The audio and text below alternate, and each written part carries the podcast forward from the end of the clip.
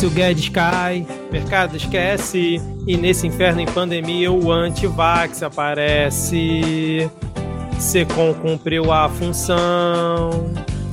Se o Salles cai, na mata é paz. Desterro e danação, aquele ali merece um tormento. Podia arrastar o Mourão. No mercado interno volta a inflação. Já normalizou o acordo com o Centrão. Já vejo o clima de eleição. Em 22, corrida do cão. Pra piorar tem Mário Frias, que nem fazia mais novela. Bem-vindo à meritocracia, Seconte dá tempo de tela. Com estado desigual, quem sempre fode é um liberal. Sobressai com louvor, pois seu conceito é pagar pau. Com estado desigual, quem sempre fode é um liberal. Abraçado com o pastor, pois seu conceito grão é pagar pau. É pagar pau.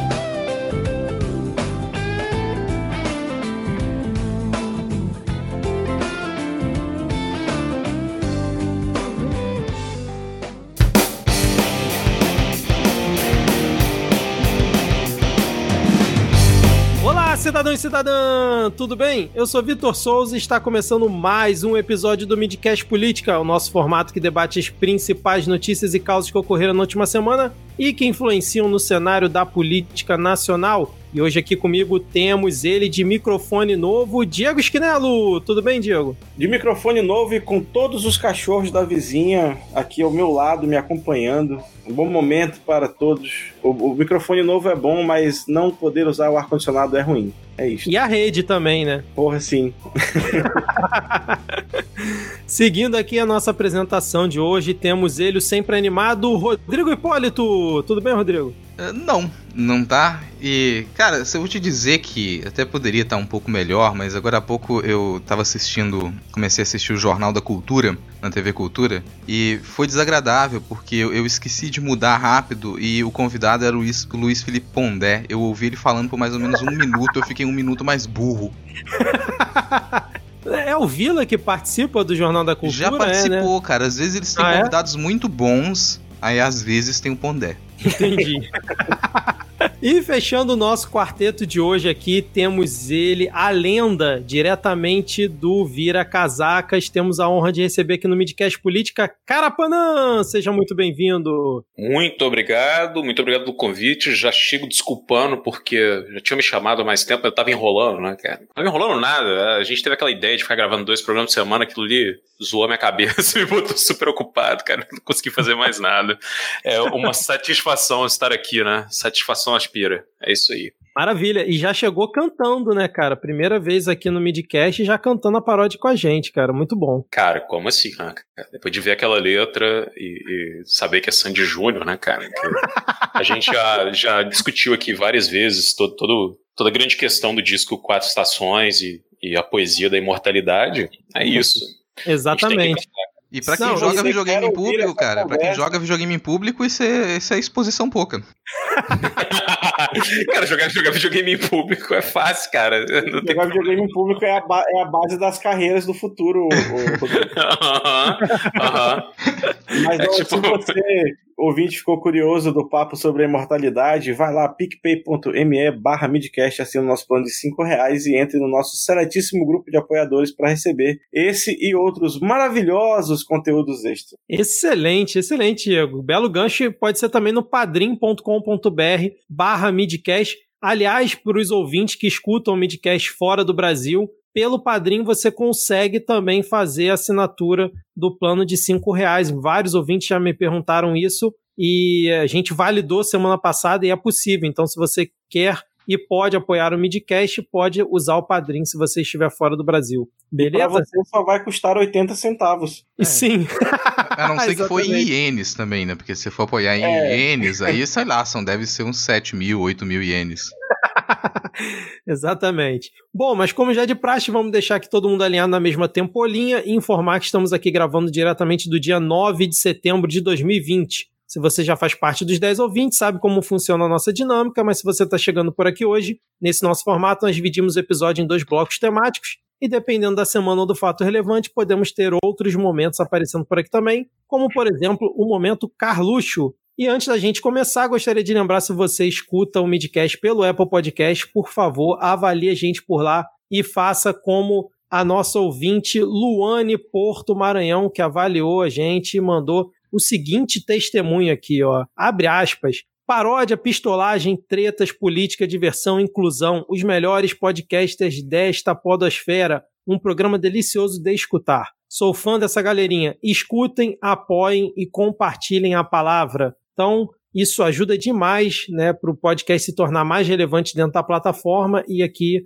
também colabora com o nosso crescimento. E se você possui conta no Spotify, segue a gente por lá também. Mesmo que você ouça o Midcast por outro aplicativo, isso também ajuda demais, beleza? Agora, sem mais delongas, vamos iniciar o episódio com um bloco de polêmicas, piadas e. Pega fogo, cabaré!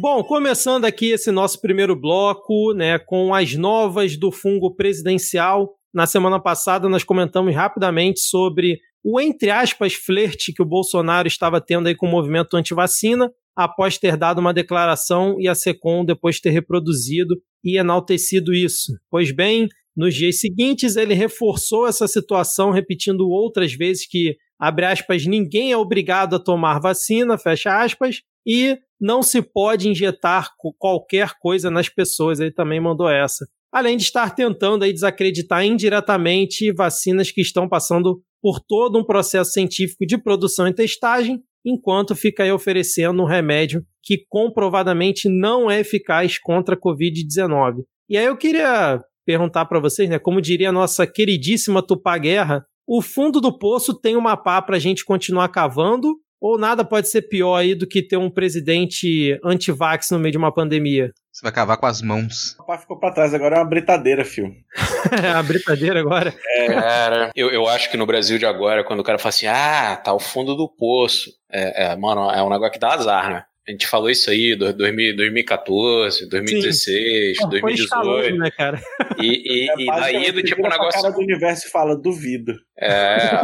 o, o, o que eu queria dizer é que o Bolsonaro se, ele, se a ideia dele era flertar com o movimento antifacina, eu queria dizer que já, já tirou a roupa, já foi pra cama, já tá louco de paixão, pedindo em casamento. O negócio do flerte já foi embora, né? Sim, Não sim. tem mais, mais nada disso. Mas sobre o negócio de cavar, cara, fica. É, é, tem, tem uma coisa que é, que é super interessante sobre isso, de antivacina, de teoria da conspiração, o caralho, é que assim, você pega um maluco desse aí e fica falando pro cara assim, porra, vai, vai ter uma vacina aí, que é uma vacina aí que é um negócio do chip, o chip do anticristo, o chip, devolve meu chip, Pedro, qualquer coisa, né? O cara entra nessa, nessa onda muito maluca. E daí, cara, ele vai votar.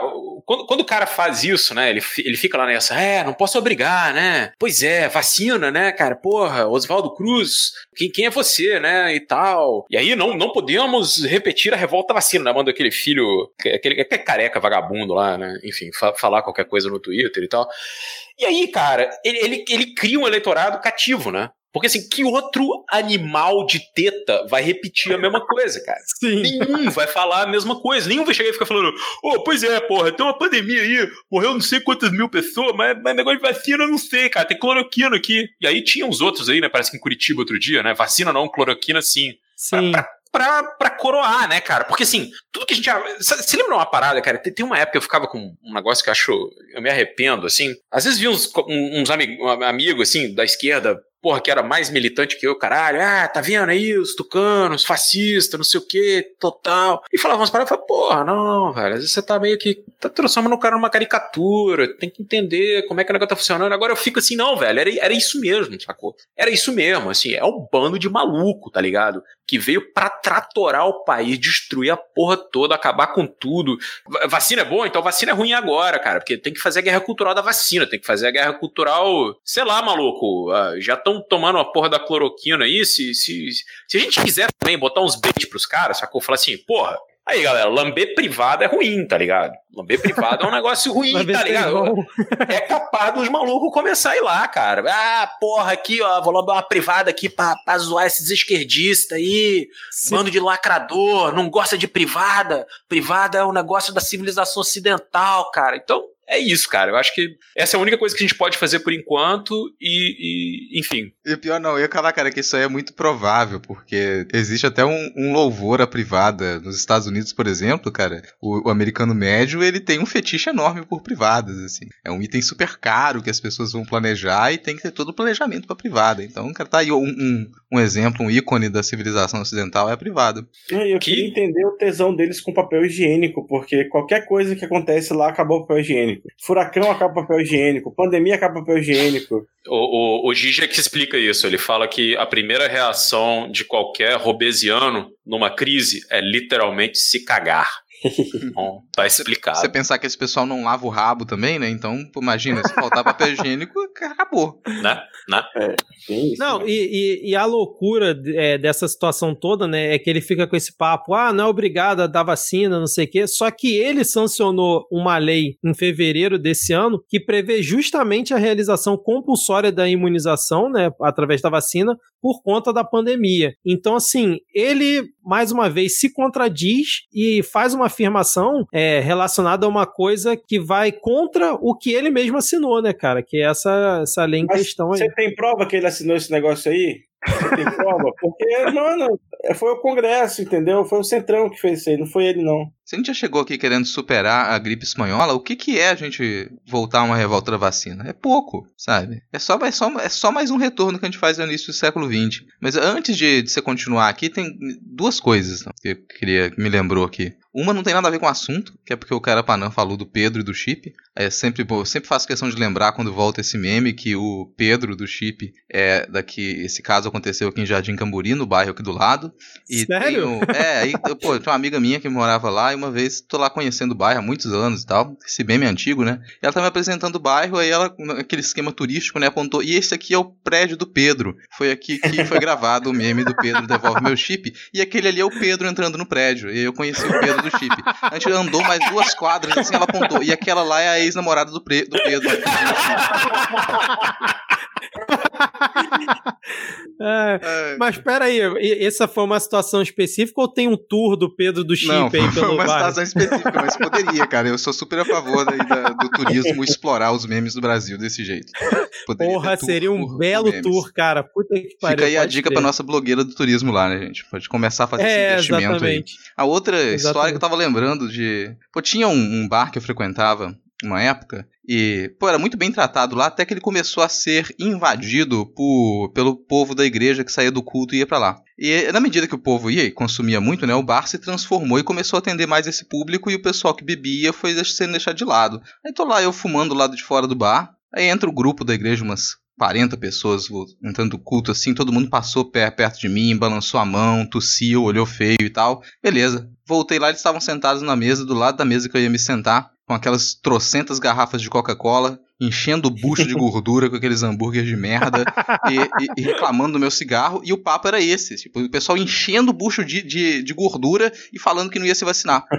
Sério? Isso aí Caraca. foi o quê? 10 anos atrás. Puta merda. É, esse é um movimento que sempre esteve por aí, né? No, principalmente no, no imaginário da galera. Mas agora vem com, com a força do presidente, né? É, mas esse movimento tem a parte boa que ele não consegue crescer muito que o pessoal morre, né? Mas sei lá, cara, a gente acha que não falta nada para completar a cartela aí de merdas que o Bolsonaro apoia ou fica, vamos dizer assim, flertando, né? Mas nesse caso aí, como o Carapanã falou, ele já tá escancarado, né, cara? Nem disfarça mais. Cara, se você consegue forjar uma, uma coisa dessa aí, cara, você ganha um, um voto dedicado, tá ligado? O negócio de, dos caras é isso. Tu lembra aquelas teorias de marketing de internet, tipo cauda longa, não sei o quê, que você, cada um vai achar seu nicho e tal. E aí os malucos botaram isso aí pra política, cara, e agora é só, só maluquice, né, cara? Não tem muito. É, é inclusive na, numa última live dele, né? A gente tá gravando aqui numa quarta, então amanhã tem live dele. Provavelmente vai surgir alguma nova merda. Mas na última, ele até comentou assim, ó. Não sei da onde ele tira essas informações, obviamente deve ser do, do Zap Zap, né? Igual o Ricardo Salles, né, para dizer que não tem, não tem fogo no Pantanal e nem na Amazônia. Pelo que tudo indica, isso abre aspas para o Bolsonaro. Pelo que tudo indica, alguns estudos, mortes poderiam ter sido evitadas em até 30%. Se for verdade, parece que sim. 30% de pouco mais de 120 mil pessoas daria em torno de quase 40 mil. Quantidade de vidas poderiam ter sido preservadas com a cloroquina. Mas parece que no Brasil isso foi politizado. Chegaram a falar em remédio do Bolsonaro, mas nós precisávamos mostrar uma alternativa ele realmente não vê que ele que politizou a porra do coronavírus, né? Não, ele sabe disso, cara. É, cara. É sabe. proposital. Acuse-os do que você faz. Diga, acuse-os do que você é. é. Faça, será essa bosta aí que os caras inventaram que o Lenin disse e o Lenin nunca disse, é o que eles fazem o tempo todo. Não, e agora esse discurso de também falar que 30% das vidas poderiam ter sido salvas, que vai de encontro com o que o cara não falou, né? De você montar a narrativa para conquistar aquele eleitorado cada vez mais fiel, né? Porque agora ele começa a trazer entre aspas, estudos e, vamos dizer assim, estatísticas, e aí começa a coisa a ficar com aquele verniz de que, na verdade, é sério, né? A informação que ele está trazendo, né? Pra galera que acredita na cloroquina, né? Um oferecimento, centro de pesquisa, tirei do cu. Cara, o negócio é que Exatamente. isso funciona, sabe? A parte mais irritante é que isso funciona. Todas as vezes que ele fizer isso, o. o não, a, cloro, a cloroquina. Pior, ó, no discurso deles, a cloroquina funciona. Qualquer coisa que eles colocarem nesse discurso vai funcionar. Então, quem já está ali disposto, quem já começou a acreditar em qualquer uma dessas linhas, qualquer coisa que ele colocar no discurso vai funcionar para a narrativa. E essa é a parte mais irritante. Não, e é irritante que ele ganhou a narrativa com isso, né, cara? Mas o, o Rodrigo, sabe o que, que também está funcionando bem, cara? O braço do Bolsonaro, porque saiu a notícia semana passada que ele passou simplesmente uma hora acenando para os motoristas que passavam à beira da estrada ali na rodovia Regis Bittencourt, depois dele ir visitar ali o interior de São Paulo, ele parece que cancelou a agenda de um evento que ele ia e aí resolveu ficar ali na beira da estrada, inclusive causou um congestionamento de 6 km, cara, por conta dessa Não, eu merda. Eu pensando, quantos motoristas passaram ali na frente dele? É sério que dá? Vamos colocar ali que passou o quê? 20 mil veículos? Menos 10 mil veículos. É, Será que é, ninguém, por... nenhum desses milhares de veículos que passou ali, a pessoa pensou que ela poderia perder o controle do volante por, sei lá, um décimo de segundo? Caralho. É uma coisa que acontece, você se distraiu. É, cara, pelo visto não, cara. Você quer um motivo. Não, vai dizer que não existe motivo bom para bater um carro? Tem. Caralho, cara. Mas assim, não é como se ele fosse tivesse algum emprego importante para fazer, né? Pra, que tivesse coisa para ficar uma hora acenando na beira da estrada. Mas é realmente ele, a cada dia que passa, ele mais se convence que ele é um imperador, né? Membro da família real. Ele acha, não, se a rainha Sim. da Inglaterra ganha de. salva a economia do país dela só acenando e fazendo os filhos dela se casar. eu também vou salvar a economia do meu país acenando e fazendo meus filhos vender chocolate, tá ok? Verdade, cara. Agora, seguindo aqui na, na pauta, eu queria até perguntar pro Carapanão o que, que ele achou aí das comemorações do 7 de setembro, cara? Bolsonaro ali rodeado de criança, andando no Rolls Royce. Cara, eu, eu não. Vou te falar, eu ignorei. Porra, porque eu tô vendo o maluco aí, o, fungo presidencial, como dizem vocês. O, cara já desfilou com militar, desfilou com bandeira, o caralho, todo domingo, tá ligado? Não, não vi nada, nem, nem vi. Fui, vi o discurso do cara e falei, porra, velho, é mais uma merda que o cara falou e tal. E sei lá, tipo, nem, nem dei bola, não, não, não, quis, não quis nem pensar nisso. Só fiquei na dúvida se tinha aquele arranjo igual eles fizeram numa, numa, uma dessas ondas aí do domingo, que era meter uma bandeira de Israel, uma bandeira dos Estados Unidos e a do Brasil meio que lá embaixo, né? Do tipo, porra. Sim. Super onda, onda, onda legal, né? Do Brasil meio, meio tipo no chão, assim. Sei lá, cara. Não, Os malucos eu... conseguiram me fazer pegar raiva do, do, do, hino nacional, né? Assim, tipo, da, da camisa da seleção. 7 de setembro é uma merda, cara, mas eu vou ter que pegar raiva de 7 de setembro também? Eu tenho que pegar raiva da porra toda? É, é foda, velho. Não, quando você falou de arranjo, eu pensei que você tava falando daquele 7 de setembro, acho que foi ano passado, que eles fizeram aquele vídeo que era cada um cantando uma parte do hino, ele e os ministros. Ah, Nossa, cara, lembrei que agora que merda que foi aquilo, né, cara? Muito bom, muito bom, cara. Não, mas é, cara, tem que pensar, velho, né? Essa estética praça é nossa, assim, meio que toda hora que você vê a Damares, parece que ela vai falar um bordão. É, isso aí é uma coisa muito absurda. Blá, blá, blá. Ou, qualquer coisa, só pensam naquilo. E, cara, e, cara é, é, é uma parada louca, né? Porque é, é, é um lance da comédia pastelão brasileira negócio que mistura, sei lá, uma escolinha do professor Raimundo, de vez em quando com umas histórias meio Nelson Rodriguiana, né? Tipo, pastora que dota crianças e depois o cara casa com a filha dela, biológica, depois ela casa com o cara e aí faz suruba em boate, o cara... Cara, isso aí, velho, assim, o, negócio virou isso, né? É, então, pô, você fala, ah, o que, que você achou? O que, que o Bolsonaro fez? Ah, ele foi lá, pegou o Rolls Royce, umas coisas de criança e botou não sei o que, mas isso é tá, tá legal, cara. Autêntico. O normal né? agora é autêntico, não, isso é, isso é, isso tá tudo dentro do, do, do esperado, assim, porque sei lá, tipo, no, nível que a gente tá, imaginava o maluco indo, igual ele tava fazendo lá, quando ele tava dizendo que ia dar o golpe, era ir pra sei lá onde, qualquer base militar ali em Goiás, ou Distrito Federal, ficar dando tiro de canhão, né? Depois Sim. filmar e colocar, assim, Sim. tocando o hino do exército, qualquer bosta. Todo mundo é. dando palminha, assim, do tipo, o cara virou, sei lá, ditador do Turcomenistão, sabe? É. Uma, Daqui a é, pouco ele lança um rap. É, pois é, pois é. Pois essa, é. Essa é a imagem que fica. Vocês lembrarem daqueles filmes do final dos anos 80, início dos anos 90, filmes americanos que sempre colocava um personagem super estereotipado como ditador de algum país comunista. E, da real, se você pegar aqueles filmes, cara, e aqueles ditadores, você tem ali muita imagem do Bolsonaro, cuspido escarrado, ou de outros ditadores de direita agora, tipo o cara lá de Belarus, sabe? Só, só é. tira o uniforme militar e coloca um terno no cara. Um terno folgado, sim, um terno sim. sem corte. E dá naquilo. E é, e é aquilo, é o mesmo comportamento, a mesma coisa. Uhum. O chinelo Rider, é. acompanhar desfile, meu amigo. Tipo, não tem que desfile. Não, eu tenho paciência pra pouquíssimos tipos de desfile. Pra mim deve ter o quê? Uns três tipos de desfile que vale a pena. Tipo, ah, desfile de competição de pet, desfile do, de, no RuPaul's Drag Race, a passarela da, da RuPaul's Drag Race vale a pena, e desfile de escola de samba. Fora isso, por que eu vou assistir desfile, meu amigo? Esse negócio de, de desfile militar, parada de militar, que é coisa mais chata que existe. É mais fácil a pessoa ir lá se colocar na margem da, da rodovia para poder assistir corrida de, de maratona, que também é um troço chato pra caralho. Melhor do que ficar assistindo desfile de 7 de setembro. Meu. Não tem muita diferença entre você ir lá assistir desfile de 7 de setembro e o Bolsonaro ficar uma hora acenando para carro na, na, na rodovia. É a mesma coisa. Sim. E aí ele fez o um pronunciamento, né, pra nação nesse mesmo dia. E aí tem um, uma parte aqui que eu peguei aqui no, na thread que a Secom fez, mas eu queria saber o que, que vocês acham desse ponto aqui, que ele, ele fala assim, ó, nos anos 60, quando a sombra do comunismo nos ameaçou, milhões de brasileiros identificados com os anseios nacionais de preservação das instituições democráticas foram às ruas contra um país tomado pela radica radicalização ideológicas, greves, desordem social e corrupção generalizada. Teu e aí,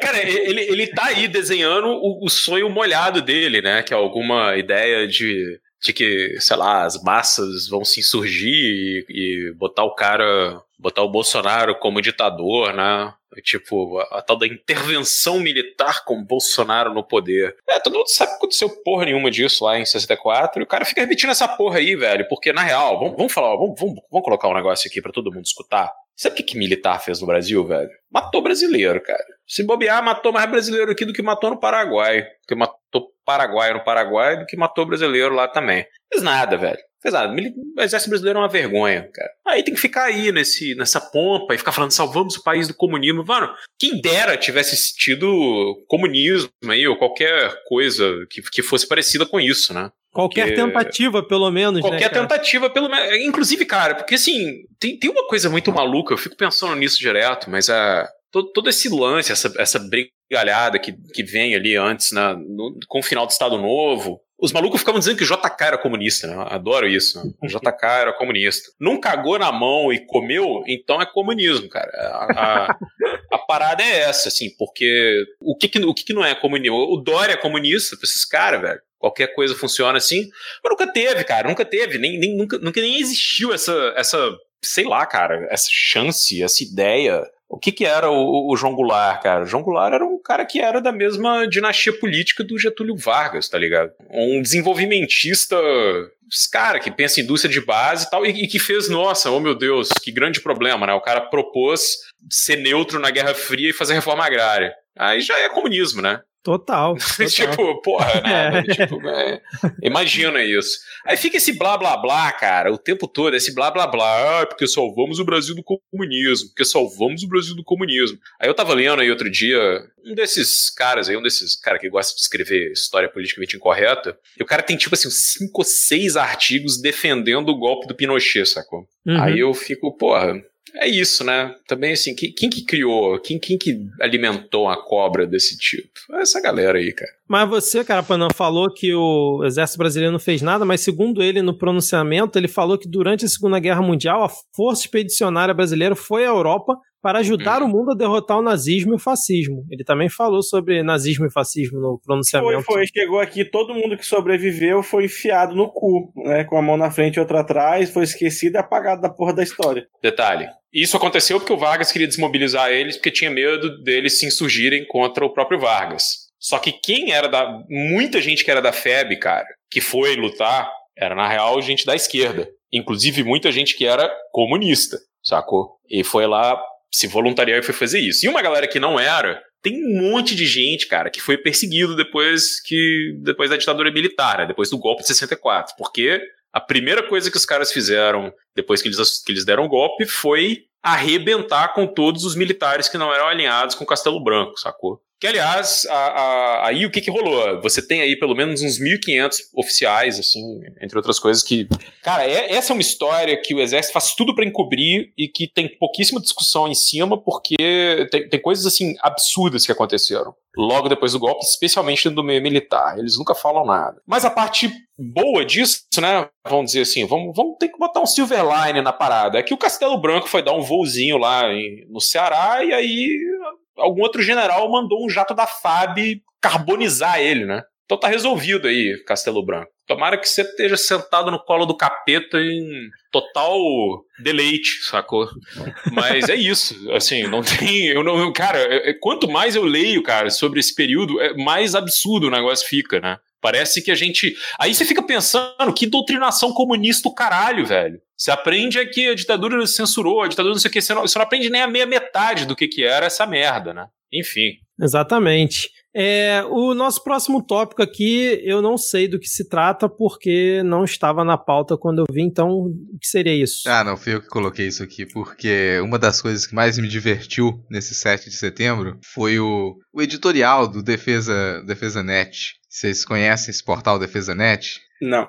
Cara, não. Maravilhoso. Pô, o Defesa Net, cara. O Defesa Net, ele é um grande portal de informação da área de defesa, vamos dizer assim. E ele é um negócio meio, meio bizarro aqui. Eu não sei se consigo resumir muito bem o Defesa Net, mas ele é comandado por um cara que é o, o chamado Nelson Francisco Durin.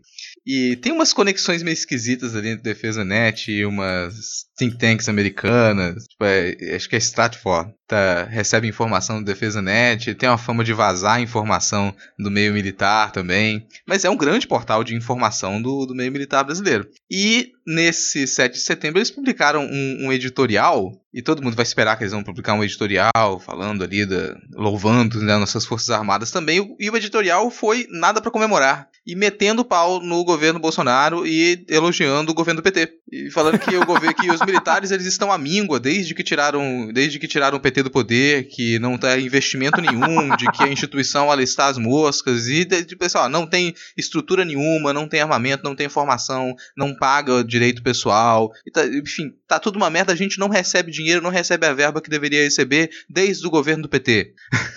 E isso, tipo, é um portal que ele, Caraca, normalmente cara. você não esperaria que ele publique esse negócio aqui. E o pessoal ficou realmente meio puto. E mais, descendo o cacete também na, na, nas últimas ações do, do Exército, a vinculação com o governo, né? E, para mim, o grande ganho desse editorial, eles repetem várias vezes um apelido pro Mourão, que é o, o vice, vice-rei da Amazônia.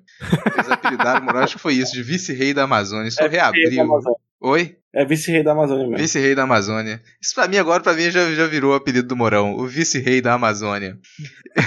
eu recomendo a leitura desse editorial, gente. Fica muito assim. Eu, eu fiquei sabendo desse editorial. Vai ler? Vou, mas termina de falar aí. Não, eu fiquei sabendo desse editorial por conta do Medo e Delírio. Então, novamente aqui, gente, escutem Medo e Delírio e acessem o blog medoedelirioembrasilha.wordpress.com, que realmente tem muita coisa lá e, e muito do que acontece nesse universo de, da, da direita, da extrema direita brasileira, eles colocam isso tudo linkado lá. Então, às vezes, a gente fica aqui na nossa discussão, meio fechado em algumas bolhas e tal, a gente não percebe esses grandes veículos de comunicação e que recebem muito investimento financeiro e que trazem uma informação que, estranhamente, são informações confiáveis de dentro desse universo da extrema-direita. E quando eles começam a, a, ter rixas internas, isso para mim, cara, é um, é um momento pega fogo cabaré aqui. Isso. Você pegar o pessoal que tá ali para ficar prestando informação sobre o que acontece na nossa ala militarista, resolve publicar um editorial no 7 de setembro, que é a data que eles super querem comemorar, é a grande data para eles, data de merda. E é isso que eles querem comemorar e você espera que tenha esses, esses editoriais louvando o exército e você chega lá e diz, olha, a gente não tá recebendo nosso dinheiro não, sua cambada de general que tá ali pagando pau pra capitão. Olha a merda que vocês estão fazendo, volta PT. Só pra quem não ouviu aí no meio do delírio, é, começa, começa assim. Pela primeira vez na democracia brasileira, nós temos oficiais formados nas prestigiosas academias militares ocupando altos postos da República. Note que o período de 64 a 85 não é considerado democracia, por, por quem fez a nota. Aí depois pula para baixo. Como nossas fontes dizem, o Ministério da Defesa é acéfalo o ministro-general nada mais é do que um comandante de batalhão devido ao seu limitado poder e grau de decisão. O GSI do outro general nunca foi tão pressionado como agora e a cegueira da inteligência de Estado ganhou notoriedade internacional nas palavras do próprio presidente da República. Na metade do governo do, do capitão Bolsonaro e do general de exército Hamilton Mourão, vice-rei da Amazônia, a única coisa que se usa dos militares é a sua imagem de retidão, confiança, profissionalismo e patriotismo. O resto é discutível. Caraca, que bela editorial, hein, cara? Pô, vou ter que ler depois. É, fora a parte do retidão aqui. é o cacete. Profissionalismo é o cacete, cara. Porque você vira pro militar e pergunta: o que, que você sabe fazer? Sabe, qual é o seu talento? Cara, faz um. Vai... Caiar meio fio e cair a árvore e poste. Deixa os caras, pô. O resto, o resto valeu a pena. Mim de militares, cara, é quando eles quando tem aqueles shows de talento. Você já viram shows de talento de corporação militar? Aquele ali são os não, melhores cara. momentos, é que eles mostram o que eles realmente sabem fazer. Às vezes o cara sabe dançar muito bem, aí ele vai lá e faz um show de dança. Às vezes o cara sabe fazer mágica, ele vai lá e faz um show de mágica. Aí tem o pessoal que sabe cantar e vai lá e faz um espetáculo cantando, tocando alguma coisa. Puta que pariu. Fala, é, aí você tá mostrando o talento. Investe na sua carreira de músico, meu amigo. Investe na sua carreira de dançarino. Larga essa farda. Por que você tá investindo nessa farda? Não tem grandiosidade nessa instituição, não. Sabe? Isso é um bando de bolha. Isso é um bando de pulha. Não tem Aí, aí, provavelmente é um militar passando de moto aqui agora pra atrapalhar a gravação. Ouvir a gente. É isso. Você fala mal de militar, pula militar de esgoto. Maluco, eu, veio um silêncio do nada. Eu falei, ih, agora fudeu, cara. Aí cortaram a comunicação do Rodrigo. Ai, ai. Pô, Carapanã, você quer xingar um pouquinho os militares ou já foi o suficiente aí depois dessa do Rodrigo? Cara, adorei, adorei essa, essa esse, esse editorial, cara. Cara, eu digo assim, pra, pra todo mundo, cara, quando você estiver pensando assim, cara, o que, que os militares estão pensando? Aí você vai lá no Defesa Net, porque ali eles ficam mandando um recadinho, sacou? É o shade do, do meio militar. Aí, aí, Bolsonaro, se, se liga. O Lula era, era menos boy lixo que você. Ah, Cara, isso é uma coisa que, que só, só fica imaginando o Lula lendo isso, assim, é, isso aí, companheiro, esse bando de, de, esse bando de generalzinho aí que foi pro, pro Haiti, armia cuspa, depois ficou aí ameaçando STF para não me soltar, pá, pá, pá. Porque, cara, assim, né? Tipo, o, o que a gente viu ali em 2018, né, foi, uh, foi um negócio absurdo e, e tá aí, né? Uh, eu, eu passei um tempo, cara, em que eu achava que existia algum tipo você ficou olhando e fala, não, não é possível, né? Porra, esses caras vão lá, ficam estudando lá em agulhas negras, não sei o que, pô, não é possível que os caras não aprendem nada. Aí eu vou, vou te falar uma coisa. É, pensa assim, a gente direto aí, fica esses malucos aí da direita pegando a pimenta de curso de universidade, doido que vai gravar aula para tentar expor professor e tal. Eu queria ter pelo menos alguma ideia do que se estuda em agulhas negras, sacou? Ah, especialmente sobre geopolítica e tal. O que, que, é que os caras aprendem lá? Eu tenho, tenho alguma ideia, pelo que eu leio no Defesa.net, que são, são coisas. É praticamente ficção, né, cara? É ficção, velho. Tipo, funciona assim. Então, é isso, cara. Um editorial desse é uma coisa boa, né? Ah, porque tem, tem, pouco dinheiro para militar agora, cara. Militar, cara. Aí, teve, teve reforma da Previdência, o, o militar tá sofrendo, né? A pensão lá vitalícia da filha do general, cara, agora, porra, baixou de, de, de, de 20 mil para 10 mil. Não, não, é possível, cara. Que, que, que, outro país você tem ó, forças armadas que, que sofre tanto, passa fome, né, cara? É, Braço é. forte, é. mão amiga. Que, que, aliás é um, é, um, é um lema meio, meio banheirão, né? Um negócio meio complicado, cara. É complicado. O cara que pensou isso aí, velho, o cara que pensou isso aí, ele, ele, ele, ele tinha uma certa... Não, tudo bem. Pro, problemas de, de sexualidade não resolvida. Mas é interessante notar que sobra dinheiro para os militares, né? Vai ter um orçamento aí quase igual ao do MEC no ano que vem, mas é 90 e acho que 2 ou 3% para pagar salário, né? Uhum para é, é justamente o que essa nota reclama, no, essa, esse editorial reclama no resto, é que o Brasil tecnologicamente está na Guerra Fria ainda, né? no começo da Guerra Fria. Não tem porra nenhuma de, de nada. E é um exército que é grande, custa caro e serve para zero coisas. Cara, serve é... para FAL. Isso a única coisa que tem é o parafal, cara, que é um fuzil que deve pesar mais do que um carro. Isso, sim, isso explica porque que eles não podem estudar muita coisa também, porque se eles estudarem muita coisa, eles vão descobrir que eles não têm função. Imagina o peso disso pra autoestima, cara. Pesa. Eu lembrando, sei lá, foi pouco antes da eleição do Trump. Pouco antes da eleição do Trump, eu tava, Ai, tava bebendo na casa de, de uns amigos meus. E, e, tinha um cara lá que era do exército. Ele tava bebendo lá com a gente e tal, o pessoal usando certas coisas. Aí ele tava lá e, pô, surge o papo em algum momento, né? Sobre golpe militar. E aí o cara, tipo, já estufa o peito e tal, e começa a falar coisas sobre a revolução, e pipipi, popopô. Mas tava ali no ambiente de amigos e tal. E começa a conversar com o cara, de boa, de boaça, assim, conversar, comentando algumas coisas. Daqui a pouco ele começa a regalar os olhos, assim, e fica em silêncio. Aí a gente discutiu, falou muita coisa e o cara ficou em silêncio. Passou mais ou menos uns 40 minutos, eu olhei, o cara tava lá na varanda fazendo o Pablo Escobar. Sabe aquela cena do Pablo Escobar contemplando, assim, pensando? Aí, pô, fui lá na varanda e tal, toquei no ombro do cara e falei, pô, tá tudo bem, cara, tá se sentindo mal e tal, bateu uma bad. Aí ele, não, cara, eu tô aqui pensando naquele negócio que você tinha falado, como é que é mesmo o nome que você tinha falado, que era, era poder legislativo? Como é que era? Eu não tinha, eu não tinha pensado nisso ainda, nossa, mas não é certo isso que eles fizeram, né? Eu acho que eu não concordo com isso, não. Bicho, eu demorei muito tempo para poder sacar que o cara nunca tinha entendido que existia uma diferença entre poderes. É, Pelo visto, as agulhas são negras porque lá é tudo escuro e ninguém lê nada, né?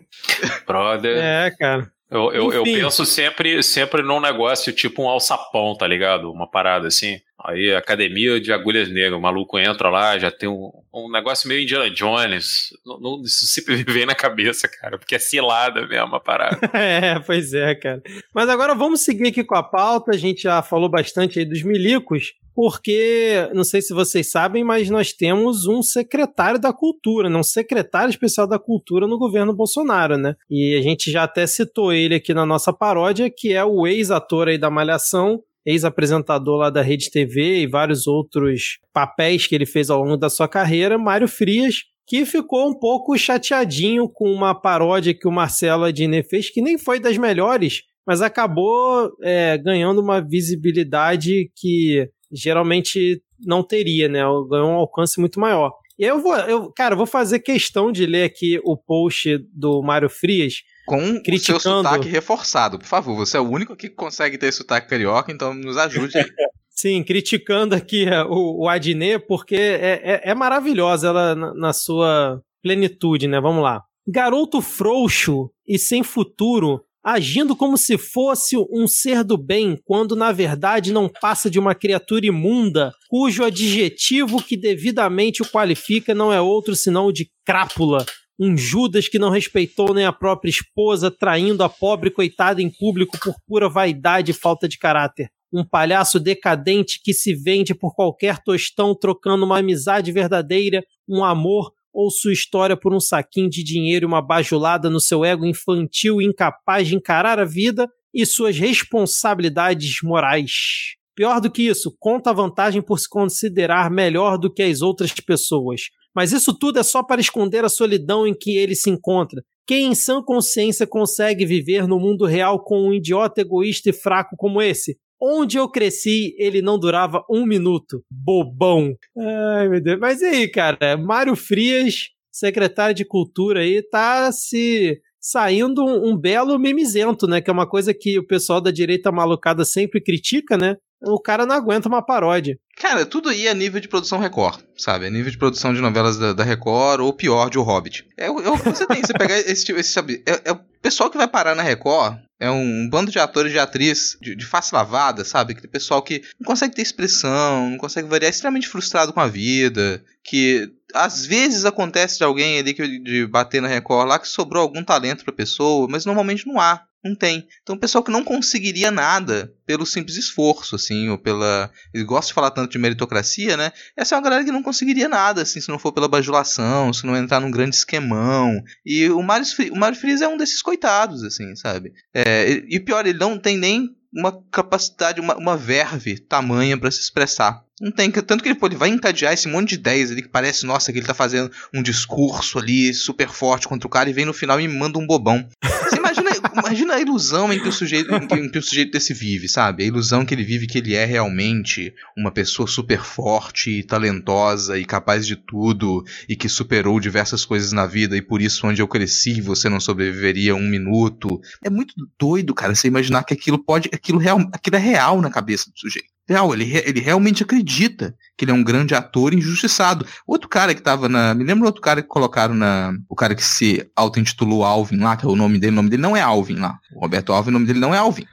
Tem um outro nome lá, isso aí é mais um nome que ele inventou porque ele não gostava do sobrenome dele, o tamanho da frustração desse pessoal que não consegue aceitar o próprio, os próprios nomes. Também era um cara que se dizia injustiçado no teatro, que ele nunca conseguiu apresentar suas peças porque ele se inscrevia nos editais e recebia nota baixa, que ele ia é, propor os seus, os seus projetos para os teatros e ninguém aceitava, ele não conseguia contrato, não conseguia participação dos atores.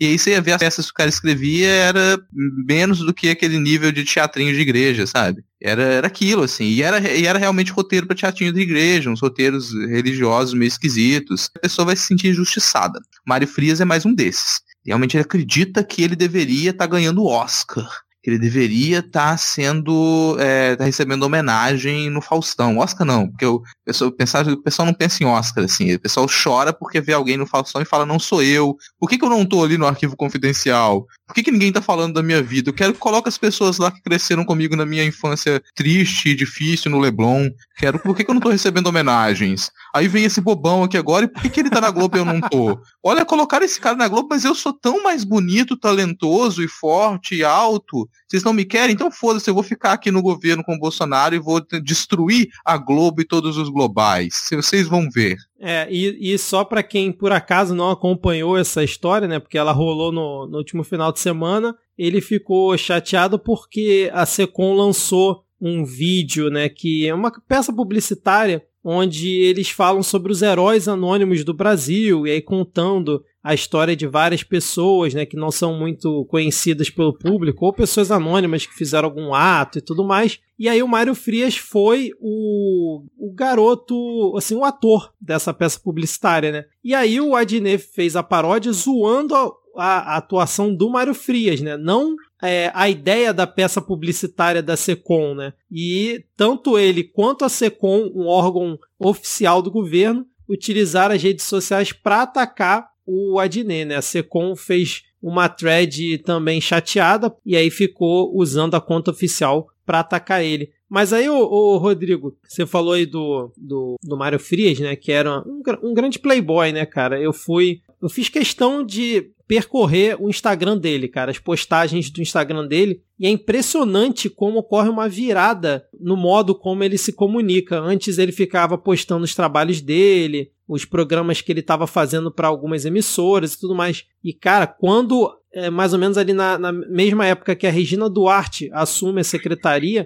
ele começa a bombardear só de postagem do Bolsonaro, Bolsonaro o tempo inteiro, um pouquinho antes até. E aí, depois que ele entra no governo, cara, ele realmente vira um, um capacho do Bolsonaro e é Bolsonaro o dia inteiro no Instagram dele. E aí, eu percorrendo todas as postagens dele, vi uma postagem antiga que ele fez tipo um, um TBT, relembrando a época que ele era criança. E aí ele tá na praia junto com os amigos, todos ali brancos, loirinhos, com a hashtag Barra Mares. E era onde ele morava, né? Provavelmente condomínio Barra Mares, aqui no Rio de Janeiro, que para quem não sabe fica na Barra da Tijuca, na Avenida Lúcio Costa, que é a avenida da praia da, da Barra, né? Então, para tu ver como o Mário Frias morava. E aí vocês sabem de qual condomínio o Barra Mares é vizinho? Vivendas da Barra. É Vivendas da Barra o nome? Sim. É. Puta merda. Exatamente, Pô, cara, cara, Do Vivendas da Barra. Então, assim, tá tudo conectado, cara. E aí eu começo. Você me falar que, você me falar que, que o Mário Frias morava na, na casa número 58. Não, mas aí eu começo a concordar com o Mário Frias, que onde ele cresceu, realmente, dependendo do, do que você fizesse, estava arriscado você não durar muito, né? Porque era vizinho lá dos amigos do Bolsonaro, né, cara? Cara, esse choro do Mário Frias foi um negócio fantástico, assim. Tem uma pergunta que eu vou fazer e ela é sincera. Foi esse ano que o, o Roberto maluco lá fez o discurso lá citando o Goebbels? Foi, foi esse ano. Tá merda, velho. É tudo nesse ano, cara. Tudo, tudo nesse ano, velho. Porque, a assim, Regina Duarte ali... é desse ano também. Vou lembrar que a Regina Duarte ah, e o velho, Regina Duarte, dos mortos das costas. Né? Caralho, né? velho. na frente Regina do Duarte, como é que era? Como é que era? Vocês estão pesados, vocês estão carregando cadáveres. Não, não, não sejam, foi, foi, não façam isso. Não, não pode. É, é, é, engraçado pensar isso, né? Regina Duarte foi uma pessoa que militou pra caralho contra a censura da ditadura porque os caras queriam ferrar a novela Rock Santeiro, que é uma coisa que meio que, que, que sei lá, foi um dos marcos da carreira dela. É, é, é assim, é, e assim, o Rock Santeiro, foi, Rock Santeiro foi censurado da, da, da primeira Antes, versão. quando a Beth saiu, Faria é... fazia o, o, papel dela, né? Então foi Exatamente. censurado primeiro, depois foi reescrito e tentaram censurar de novo, e aí eles, eles correram para Brasília para não deixar que isso acontecesse. Que era 84, né? 85, não 87, sei. 87, eu acho. Deixa eu ver aqui. Quanto vocês pesquisam? 85, 85. 85. É, não, 85. Então, porra, mas é, é, é, maluquice, né? Aí depois começa lá e fala, não, porque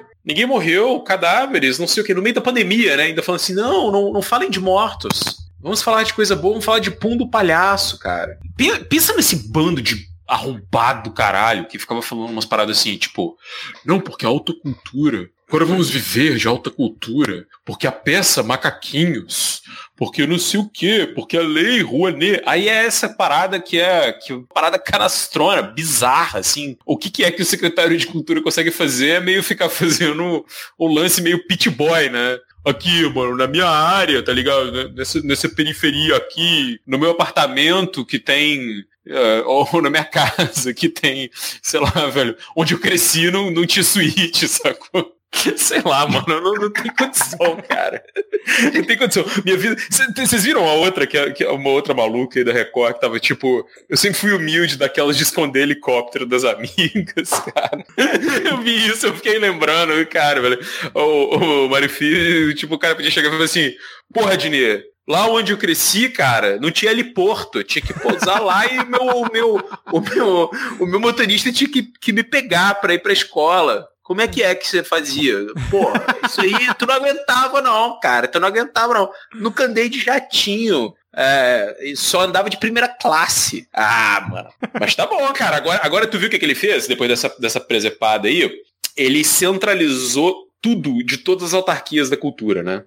Tentou. Aí, vou até dizer pra... que ele pode tentar isso, que ele vai tentar fazer isso. Vai tentar fazer tem, isso, mas é, ele só... tem um problema aí. É, vou só, vou só citar uma coisa que, que a Mari Messias a, a falou, assim, para finalizar, mas que é muito louco, né? Os caras passaram anos falando, é, cultura, gasta esse dinheiro, não dá nada, tarará, o Brasil é o único país. É aquele monte de mentira que os caras sempre falavam. Mas essa é uma coisa que os caras querem controlar de qualquer jeito, né? É, é um negócio que eles botam uma certa desimportância, que era ruim, que era não sei o que, que era aquilo, que era aquilo, mas eles querem o controle de tudo, assim, de, de postagem blog da, da, sei lá, velho, da Biblioteca Nacional. É uma maluquice, cara. Mas que eu falar que eu acho muito doido o, o, o Mário Frias, porque ele realmente, ele, o Alvin também tava nessa, nessa onda. É, é a galera que fala que, que sempre foi preterida pela cultura, de que a cultura tem um viés ideológico para esquerda e que nunca aprovou nada de direita e tá, tá, tá. Eles não fazem a menor ideia de como que funciona, cara. Eles realmente eles desconhecem por completo a estrutura da máquina pública cultural. Assim como ele não faz ideia de como funcionam os editais. Ele fala, eu quero centralizar. Ele faz ideia de quantos editais de cultura existem em nível federal, estadual e municipal. Ele faz ideia de como que é, de onde que essa verba vem, como que ela é distribuída. Ele faz ideia de como que funciona o Funcultura. Aparentemente não, porque o sujeito me vem com um documento desse que ele tem pouquíssima relação com a realidade. Ele vai assinar isso e vai, tá, beleza, você assinou esse, esse documento aqui, você está querendo centralizar. Então deixa eu te contar, não tem como Não tem como você fazer isso. Não, se você quiser ir passando de cidade em cidade, fique à vontade. Você pode ir passando de cidade em cidade, pode tentar mandar e-mail para todo secretário de cultura aí de todo o estado que você quiser. Vai lá, fera.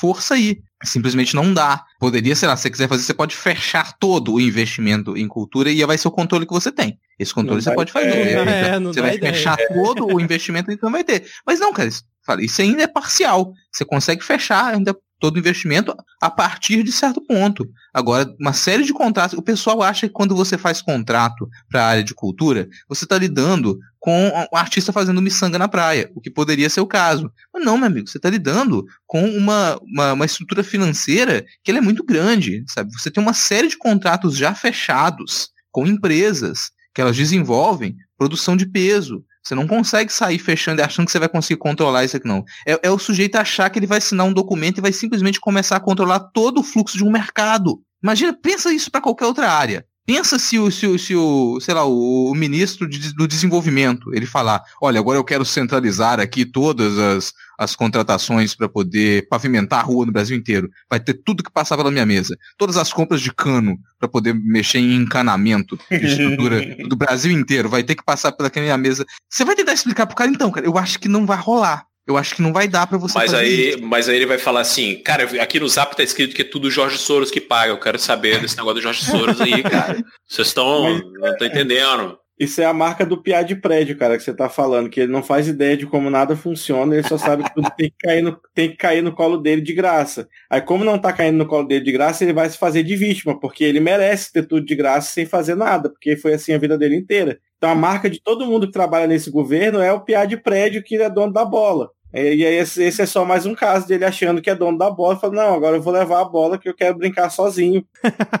Agora o Diego falou em, em, em, receber as coisas de graça, né? Teve uma polêmica aí com, esse, com essa peça publicitária que a Secom fez, que a música que eles utilizaram não tinha autorização do autor, né? E aí avisaram o autor e ele disse que ia pedir remoção dos vídeos por violação de direitos autorais. Aí o que, que aconteceu? O Felipe Martins falou que não havia uso indevido porque a música é publicada sob a licença Creative Commons, né? E aí, segundo ele, ele autorizava o uso e até a edição é desta por qualquer pessoa. Só que quando você tem uma licença desse tipo, você tem que dar o crédito para a pessoa, né? E eles não fizeram isso. E aí o, o, o, autor, que é o Scott Buckley, falou que ia pedir remoção e tal. Aí depois a Secom na cara de pau, complementou a thread lá do, da peça publicitária que eles fizeram e botou assim, trilha sonora de Scott Buckley, nada mais, entendeu? É, como diz o, o é. como diz lá o perfil do Tesoureiros, né, Tesoureiros do Jair, é, resumo da relação do bolsonarismo com a mídia. Um,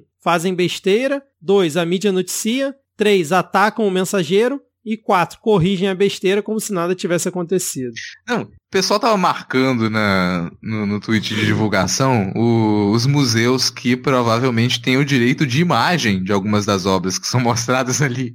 Perguntando, vocês liberaram o direito de imagem? Porque uma coisa é você ter uma obra em acervo, você ter uma obra numa reserva técnica. Outra coisa é o direito de veiculação de imagem daquela obra de arte. Então, Aí provavelmente, tá eles também não se ligaram muito, nisso, cara. Mas é, cara, é complicado. Uma coisa é você ter, é, é, é você ter aquela, aquela obra no acervo. Outra coisa é o direito de veiculação da imagem daquela obra. São coisas completamente distintas. Não, eu tô falando, pra, tem... tá complicando muito para eles, pô, assim, fazendo desse jeito. É, mas não, ia ser divertidíssimo. se você começasse a procurar isso ali, cara, você conseguiria tirar diversos diversos, diversos vídeos lá. E olha que tem galera aí de peso envolvida com direito de imagem. Você consegue pegar fácil. Isso é divertido. Os museus aparentemente não ligaram muito para isso. Tipo, eu não vou me meter nessa, nessa treta aqui de brasileiro, não. Porque fica igual aquele pessoal que tem os perfis arroba Globo, que é algum estrangeiro de qualquer país, e tem que perguntar de vez em quando por que, que os brasileiros estão me xingando no Twitter?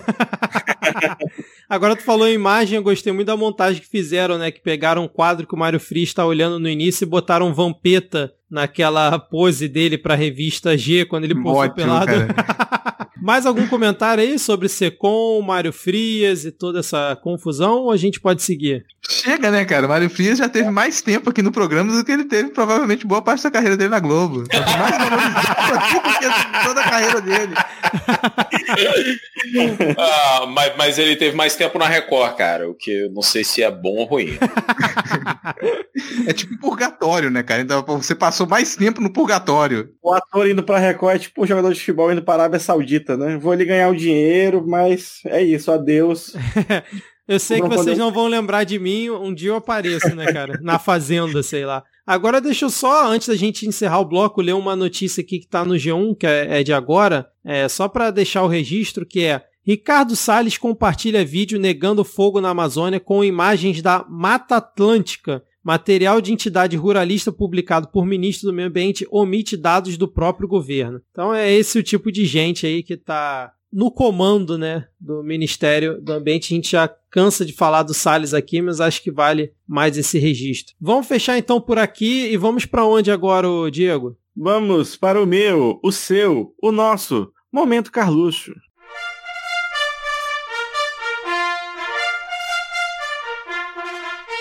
Começando aqui, né, um, um, momento aqui de tensão, onde extratos bancários no curso da investigação da Rachadinha mostram que o cabeleireiro Leilo Márcio Gerbatim sacou mensalmente todo o salário que recebeu como assessor do vereador Carlos Bolsonaro na Câmara do Rio entre abril de 2008 e abril de 2010. Então, aparentemente, a rachadinha é um problema genético, né? Você pega aí pelo DNA, a sua família. Se alguém da sua família faz rachadinha, você tem sério risco, então vá faça já um exame de DNA com o seu médico, né? algum tio seu é deputado, e faz rachadinha, porque daqui a pouco o seu salário começa a sumir. Sim. E, e o, o, mais bacana é que, como tudo é caso de família, esse, o, o cabeleireiro leilo Márcio Gerbatim, é ex-companheiro de Márcia Aguiar, atual mulher de quem? De Fabrício Queiroz. É, é, são muitas coincidências nessa família, né, cara? Cada dia a gente se impressiona um pouquinho mais. Como é que ele, ele tava falando que não, não interessava que a pessoa tinha recebido, porque os caras estavam falando, ah, mas como assim? Ah, o cara sacou o dinheiro, qual o problema disso? Todos, a maioria dos brasileiros não fica movimentando dinheiro, só que era assim, o cara deixava o dinheiro na conta e fazia aquele saque de 90 mil. E é isso, né, cara? Imagina essa galera que fazia isso sendo vereador, sendo Uh, deputado estadual. Aí a ideia, por exemplo, de combater a corrupção no Brasil é entregar para eles a presidência da República, cara. Aí tá bom, não vai acontecer nada, né? Tem problema é, exatamente. não. E aí, uma coisa que me irrita nessa parada da rachadinha, cara, é o seguinte, porque a, a mídia também fica nessa rachadinha, não sei o quê, parará, que, que cara, uma, uma, coisa que eu saquei lá no começo era, era que os caras estavam chorando demais com essa história. Porque se fosse para falar, é, pois é, o negócio é isso, né? Tem muita gente que faz isso mesmo, apropria de dinheiro, funcionário fantasma. Isso aí, cara, é segunda-feira na política brasileira. Mas é a parada esquisita é porque na pilha tem Queiroz, tem cheque, tem milícia, tem maluco que morreu tocando tiro com a polícia, que tem assassino de, de vereador, tem, tem tudo no meio aí, né? O negócio é, é fodido, cara. Então, é, a, a, a, parte que eu acho que dói é essa, né? E claro, a outra coisa que também aconteceu nesse, nesse buraco negro que é o ano de 2020, que é encontrar o Queiroz na casa do advogado da família Bolsonaro, acompanhado de uma imagem do Tony Montana do Scarface, cara, segurando uma faixa do AI-5. Cara, isso sim, do tipo, porra, velho, se, se, se, a gente tivesse escrito essas, essas merda aí, cara, em 2017, ninguém ia acreditar. Os caras falar, ah, tá vendo, olha lá, esse bando de esquerdista, escreve esse monte de ficção, as coisas absurdas, fica demonizando a direita, mas, porra, é isso aí que aconteceu, cara. É isso aí que aconteceu. A rachadinha é, é tipo é, é, a ponta do iceberg, cara. E o iceberg é, não é feito de gelo, não, cara. Ele é feito de merda, sacou? Merda congelada, velho. Então, Sim. porra, quando esse negócio aparecer aí, putz. Esse caso que você falou me lembra aquele tweet que o perfil oficial de House of Cards fez, né? Falando, porra, Brasil, tá difícil competir, né, cara? Porque é exatamente isso aí, uhum. cara. É, o fanservice tá louco, mas seguindo aqui o nosso bloco, a gente descobriu o porquê que o Carlos estava sumido aqui nos últimos, nos últimos programas, né? Você, ouvinte assíduo, deve ter notado que o Carlos não estava tão presente, né? É porque aparentemente agora ele tem mais uma conta de Twitter para administrar. Porque aí. incrível coincidência do destino. Aparentemente, o ator Mário Frias também levou uma facada em Juiz de Fora. Porque o ator Mário Frias tuitou em sua conta assim: Obrigado, Senhor, pela minha vida. Doutor Borsato e profissionais de saúde da Santa Casa de Juiz de Fora. Doutor Macedo, Doutor Leandro, médicos e enfermeiros do Hospital Albert Einstein, a todos que oraram por mim, ao meu Brasil por continuar livre e sendo a terra mais maravilhosa do mundo. E aí tem uma foto de ninguém mais, ninguém menos do que o ator Mário Frias vestido de Bolsonaro. Na campanha. Tomando a facada. É por isso que o Bolsonaro não tomou a facada, porque foi o Mário Frias que tomou a facada, entendeu? Cara, o Mário Frias ele tá atuando no Twitter. Isso aí foi ele demonstrando: olha só o meu talento. Eu sou tão talentoso que eu vou atuar aqui, eu vou fingir que eu, eu, vou, eu vou, encarnar um Bolsonaro aqui no Twitter. E vai ficar tão igual que vocês nem vão perceber a diferença na imagem. Olha o meu talento. Ai, meu Deus do céu. Não, ele imitou tanto, o talento é tão bom que ele, até as partes em caixa alta, a pontuação foi idêntica, cara. Ele é muito bom mesmo, impressionante. laboratório, cara. Isso aí é laboratório. O cara tá ali, ele tá ali, tá, tá ali pesquisando. A gente não entende o trabalho de pesquisa do artista. Porra, ele tá lá, será é, que... ele, ele, mergulhou nisso aí porque ele tá fazendo essa pesquisa. Daqui a, a dois anos vai sair o filme do Mário Frias pela Lei Rouanet. Ele encar encarnando o Bolsonaro, Bolsonaro, interpretando o Bolsonaro Puta e levando a facada, né? Caralho, maluco, agora as peças se encaixam. É, entrando é numa isso, Frias, cara, é 33 isso. e um terço. Não, mas vocês estão sendo maldosos aí, cara, porque ah, o tweet do, na conta do Mário Frias está em, em, texto corrido. E aí depois, quando o Carluxo se tocou que estavam na conta errada e foi para a conta do, do papai, ele colocou os textos, o texto. Ah, não, pera, não foi isso que aconteceu. Foi o, era o Mário Frias atuando, e agora, quando o Jair Bolsonaro foi twittar a mesma coisa, com as mesmas palavras, a mesma pontuação, ele colocou em forma de tópico, gente. É completamente diferente. Completamente. do Brasil pelo emoji da bandeirinha do Brasil, cara. Vocês. É foda, é foda. Ai, ai, cara, muito bom. Aí depois ele, ele apagou, obviamente, né? E acho que deu um RT em cima, dizendo: é isso aí, meu presidente, alguma coisa assim. Continuando que o nosso Carluxo Verso é, expandido e diretamente dos idos de 2014, não é um tweet do Ardo Cunha, mas bem que poderia ser. O mundo gira e. o mundo gira e vacilão capota, meu Deus. eu, eu ia falar o mundo gira e vacilão gira também, eu fiquei, enfim. É o Carluxo. Então vamos lá. No dia 22 de fevereiro de 2014, o atual senador Flávio Bolsonaro postou uma belíssima foto no interior da sua residência com um belíssimo avental cheio de desenhos e disse: O que o pai não faz para agradar a filha? Nunca tinha feito um bolo na vida, mas ela pediu e tive que me arriscar na cozinha. Este aí é de laranja, com cobertura de laranja. Cara, isso foi de propósito, sério, isso foi de propósito. Né? Deve ter sido, acho que ele já, já é, foi a época que ele deve estar tá entrado mais de cabeça no esquema. É, 2014, né, cara? Então tava ali no, no auge ali do mandato como deputado estadual, né? Ou então foi, era o Eduardo Cunha que tinha a conta dele também, né? Alguma coisa assim, nesse sentido. Pode ser. É, é. Cara, Eduardo Cunha se recuperou da Covid, cara. O, o meu maior medo. Eu tenho dois medos, cara. O, o primeiro é, é, o Eduardo Cunha viver e apagar o Twitter dele. E o segundo é ele morrer e alguém apagar o Twitter dele, cara. Não façam isso, sacou? Deixa eu te dar uma tranquilidade para sua, pra sua, pro seu sono daí pra frente. Podem apagar, porque isso tudo já tá salvo no archive.org. Ah. Tudo isso lá você vai no, no na máquina do tempo do do archive.org, você faz a busca lá, você encontra tudo que já foi printado, jogado na internet e já salvaram tudo que existe no Twitter do Eduardo Cunha. É isso então, fechamos aqui o Momento Carluxo. Carluxo Verso hoje, né, cara? Carluxo Verso. Exatamente. E agora, Rodrigo? Agora, agora a gente vai pra parte que todo mundo acha chato. a gente já vai começar a parte que todo mundo acha chata aqui com o Diego chorando. O Diego vai chorar agora, porque o, o governo apresentou na última quinta-feira a proposta de emenda à Constituição que traz a, a reforma administrativa.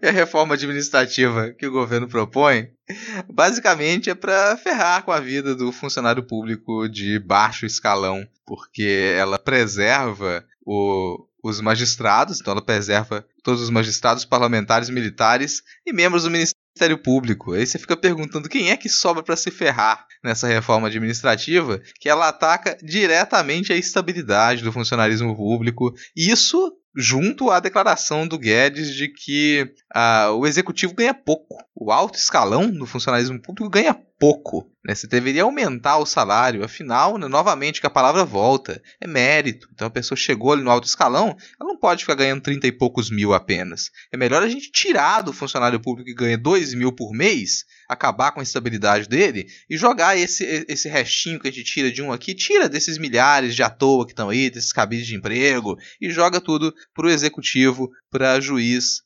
para funcionário de alto escalão. E eu vou perguntar já pro Diego se você tá feliz com essa proposta de reforma administrativa. É, cara, eu fico muito consternado, assim, porque eu vou perder os meus 60 dias de férias, né? O meu 15 e 16 salários o meu, sei lá, auxílio paletó, o meu auxílio livro, porque aparentemente todo funcionário público tem direito a isso, né? Só que não, né? E aí eu acho bacana que falaram, não, a gente não vai incluir juiz nem parlamentar, porque o poder executivo não tem o poder de falar, de, de legislar sobre os outros poderes, pipipipopopó. Só que a, a reforma não afeta a carreira do juiz, do parlamentar, do promotor, mas ela afeta todos os servidores do Poder Judiciário, todos os servidores do Poder Legislativo. Então, é o que a gente já vinha falando no, no caso do, dos guardiões do Crivella, né? Que você tirar a autonomia do servidor público é você criar cabide de emprego e politicagem, é você precarizar o serviço que é prestado à população, é, sim, eu sou servidor público, e obviamente todo mundo tem alguma experiência ruim em algum órgão público, mas assim, imagina o tanto de gente que tem que atender. Né? E aí você imagina que essa pessoa que está lá para atender, sei lá, está no balcão do PROCON para atender 58 milhões de senhorinhas que é, caíram no esquema do Banco BMG, imagina se ela não tiver a tranquilidade que ela vai ter emprego até o final do ano. Ela vai ficar trabalhando no balcão ou ela vai ficar lambendo o saco do chefe, com medo de perder o emprego? E aí fala, não, mas só vai valer para os servidores a partir de agora. Bom, até onde eu sei, se o Bolsonaro só ficar pelo menos aí o, o, tempo regulamentar no poder, ele não vai conseguir matar o Brasil inteiro, vai sobrar uma metade ainda. Então ainda vai ter gente viva que vai precisar de serviço público, vai precisar de professor, vai precisar de policial que vai se fuder também, né, que é da base do governo. E aí mais uma coisa, né, que é que vai ser embutido aos poucos nessa nessa reforma é o fim oficial do movimento sindical no Brasil. Que o movimento sindical da, das empresas privadas já acabou com a reforma trabalhista do Temer, e hoje em dia quem sustenta ainda um pouco o movimento sindical são os sindicatos de, de estatal, né, de, de, funcionários públicos. E aí vai morrer, né, porque vai, vai desmobilizar completamente a pessoa que não tem uma carreira pela frente, não tem uma carreira para lutar por né, vai estar tão preocupado novamente em não perder o emprego, que a cada dois anos vai estar trocando emprego tudo que é prefeitura, a cada quatro anos vai sair trocando emprego tudo que é lugar. E sabe o que acontece quando você troca os funcionários de cada dois ou quatro anos? Tem que começar tudo de novo, sabia? Porque, por exemplo, aqui no governo do estado tem um, um costume que tem secretaria que quando muda o governador, eles apagam o HD para que o outro próximo governo tenha que começar tudo do zero, para que não ande Agora você imagina que isso é só em algumas secretarias, em alguns governos de estado. Agora você imagina se o, o, o emprego da pessoa depender disso. Basicamente você vai ter que estar tá reconstruindo a mesma coisa a cada dois ou quatro anos, né? Porque, repito, o servidor público é o funcionário do Estado, não é funcionário do governo. E o que essa reforma faz é transformar todo o servidor público em servidor do governo e pau no cu do Estado. Não, e ainda tem a questão, Diego, que o Paulo Guedes, mais uma vez, vem com aquelas contas malucas dele, né? Segundo ele, a reforma administrativa pode, deve gerar cerca de 300 bi com B de bananada, né? Bilhões de cortes de gastos em 10 anos. Eu, eu até vejo os passos, cara. Vai ter, vai passar essa reforma, depois vai sair uns PDV gigantescos. PDV, para quem não sabe, é programa de demissão voluntária, onde o governo te paga uma indenização para você abrir, abrir mão do seu emprego de livre espontânea vontade, né? E aí vão começar a fazer essa a, a precarização, porque o servidor mais antigo, né, que, que já tem, sei lá, 30 anos de casa, ele até consegue ganhar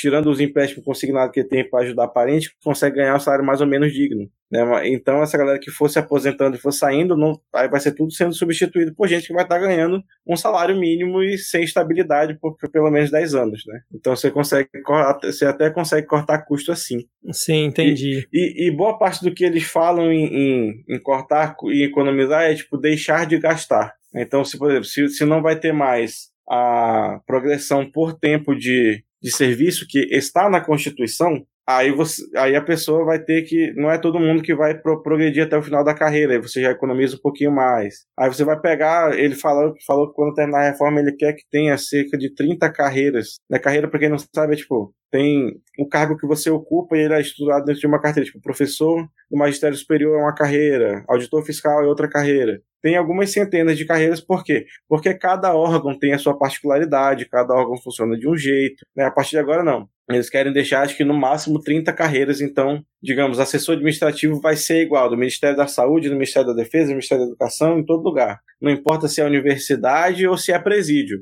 Vai ser todo mundo igual, porque não tem particularidade, é tudo a mesma merda. É, mas você Sim, já está considerando lá, nossa, você está pensando em de modo muito positivo, Diego. Porque né, a linha final, é, a linha final disso aí que, que eu observo é, olha só, a gente não está interessado em manter nem 30 carreiras, não. O que a gente está interessado é em colocar todas essas atividades, todas essas instituições que elas são consideradas públicas, para funcionar como empresa privada, sabe? Se, se a gente já chegou ao, ao, ao descalabro, ao absurdo de, de aceitar o debate de que presídios eles possam ser privatizados, e a gente já tem presídio privado, se a gente já passou, já passou disso, cara, esquece qualquer outra coisa. Você já pode tirar do Estado e manter aquilo só como privado. Agora, tem, tem duas, dois pontos nessa proposta de reforma ah, administrativa que eu acho. Eu não sei se vai passar no Congresso. Isso é uma proposta de emenda à Constituição. Precisa de duas rodadas, pelo menos, então vai sofrer muita alteração ainda. E tem duas propostas que talvez elas sejam cortadas ali, porque elas nitidamente são um problema. É, uma delas é uma permissão para que o presidente da República ele possa extinguir cargos e órgãos públicos à vontade. Então ele pode simplesmente na canetada dizer: "Ah, não existe mais esse cargo aqui, não existe mais esse órgão". Ele poderia fazer isso. E a outra é o uma justificativa de demissão por mau desempenho. E não que não exista. Já existe uma possibilidade de exoneração por mau desempenho, só que do modo como isso é colocado nesse texto da reforma administrativa, isso fica extremamente aberto. Então você pode simplesmente, já que você junta a, o poder do executivo para poder demitir, para poder extinguir cargo, para poder extinguir órgão, com essa ideia muito vaga de mau desempenho, e o cara pode considerar mau desempenho. Opa, peraí, esse mês quantas vezes você postou no Twitter que, que tá com vontade de chupar minhas bolas? Nenhuma? Ah, então isso aqui é o mau desempenho do cargo. Esteja demitido. E esses processos de avaliação são extremamente subjetivos, cara. Tem um, um novo modelo de avaliação. Isso que está em vigor agora. Né, demanda, por exemplo, que na, na avaliação do servidor que está em estágio probatório venha uma pessoa do Departamento de Recursos Humanos do, do órgão. Aí você imagina, por exemplo, que eu trabalho numa universidade que tem, sei lá, de 6 a 8 mil servidores. Aí você imagina que uma pessoa que trabalha lá no Departamento de Recursos Humanos vai entrar no meu laboratório e saber o que, é que eu tinha que estar tá fazendo? Não. Ela vai perguntar pro meu chefe, ele trabalha bem? E se o meu chefe não gostar de mim, ele vai dizer não. E aí eu vou pegar o quê? Rua.